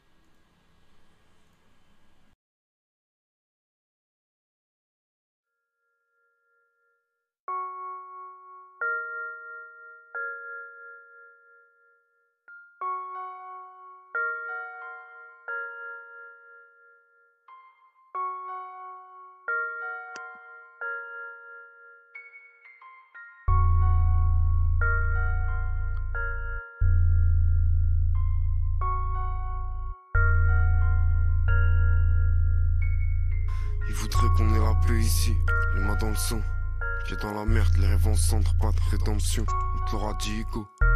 Je si tu crois qu'on rigole, hein, que du poison dans la chaîne. Et tout en allant vers ce triste, on dit qu'il faut ramer fort. Je veux pas avec creux avec la peur au ventre. Et donne ma part au moins, non? Tu prends tout le gâteau, toi. Nous on reste sur le carreau, hein. T'as pas capté que le peuple c'est la force, gros. Donc on va niquer le plan que t'élabores. Ils font tout pour nous rendre barges. Trop de rendre cachés, de temps de cacher. On sait, on se remplace. Putain de cache, il nous fait tant rêver. À quand l'heure de gloire Ça fait longtemps que j'attends son arrivée. Je perds le fil. Je marche à l'envers, tête dans la lune.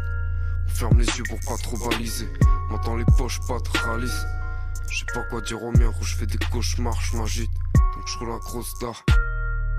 Faut dire à Manu, je ferai pas 50 heures pour un costard. Puis merde, chatte tombe par ma veste. On terre mon cœur à vie. Affronte la vie, t'as comme elle est, de façon t'as pas le choix.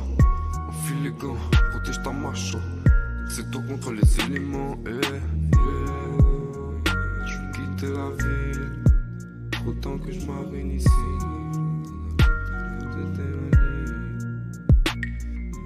Yeah. Je veux quitter la ville. Autant que je m'arrête ici.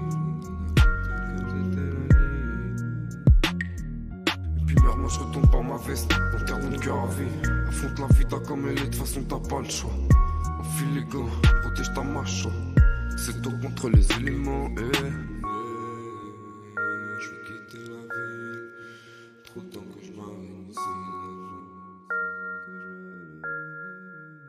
De tout tourne à l'envers.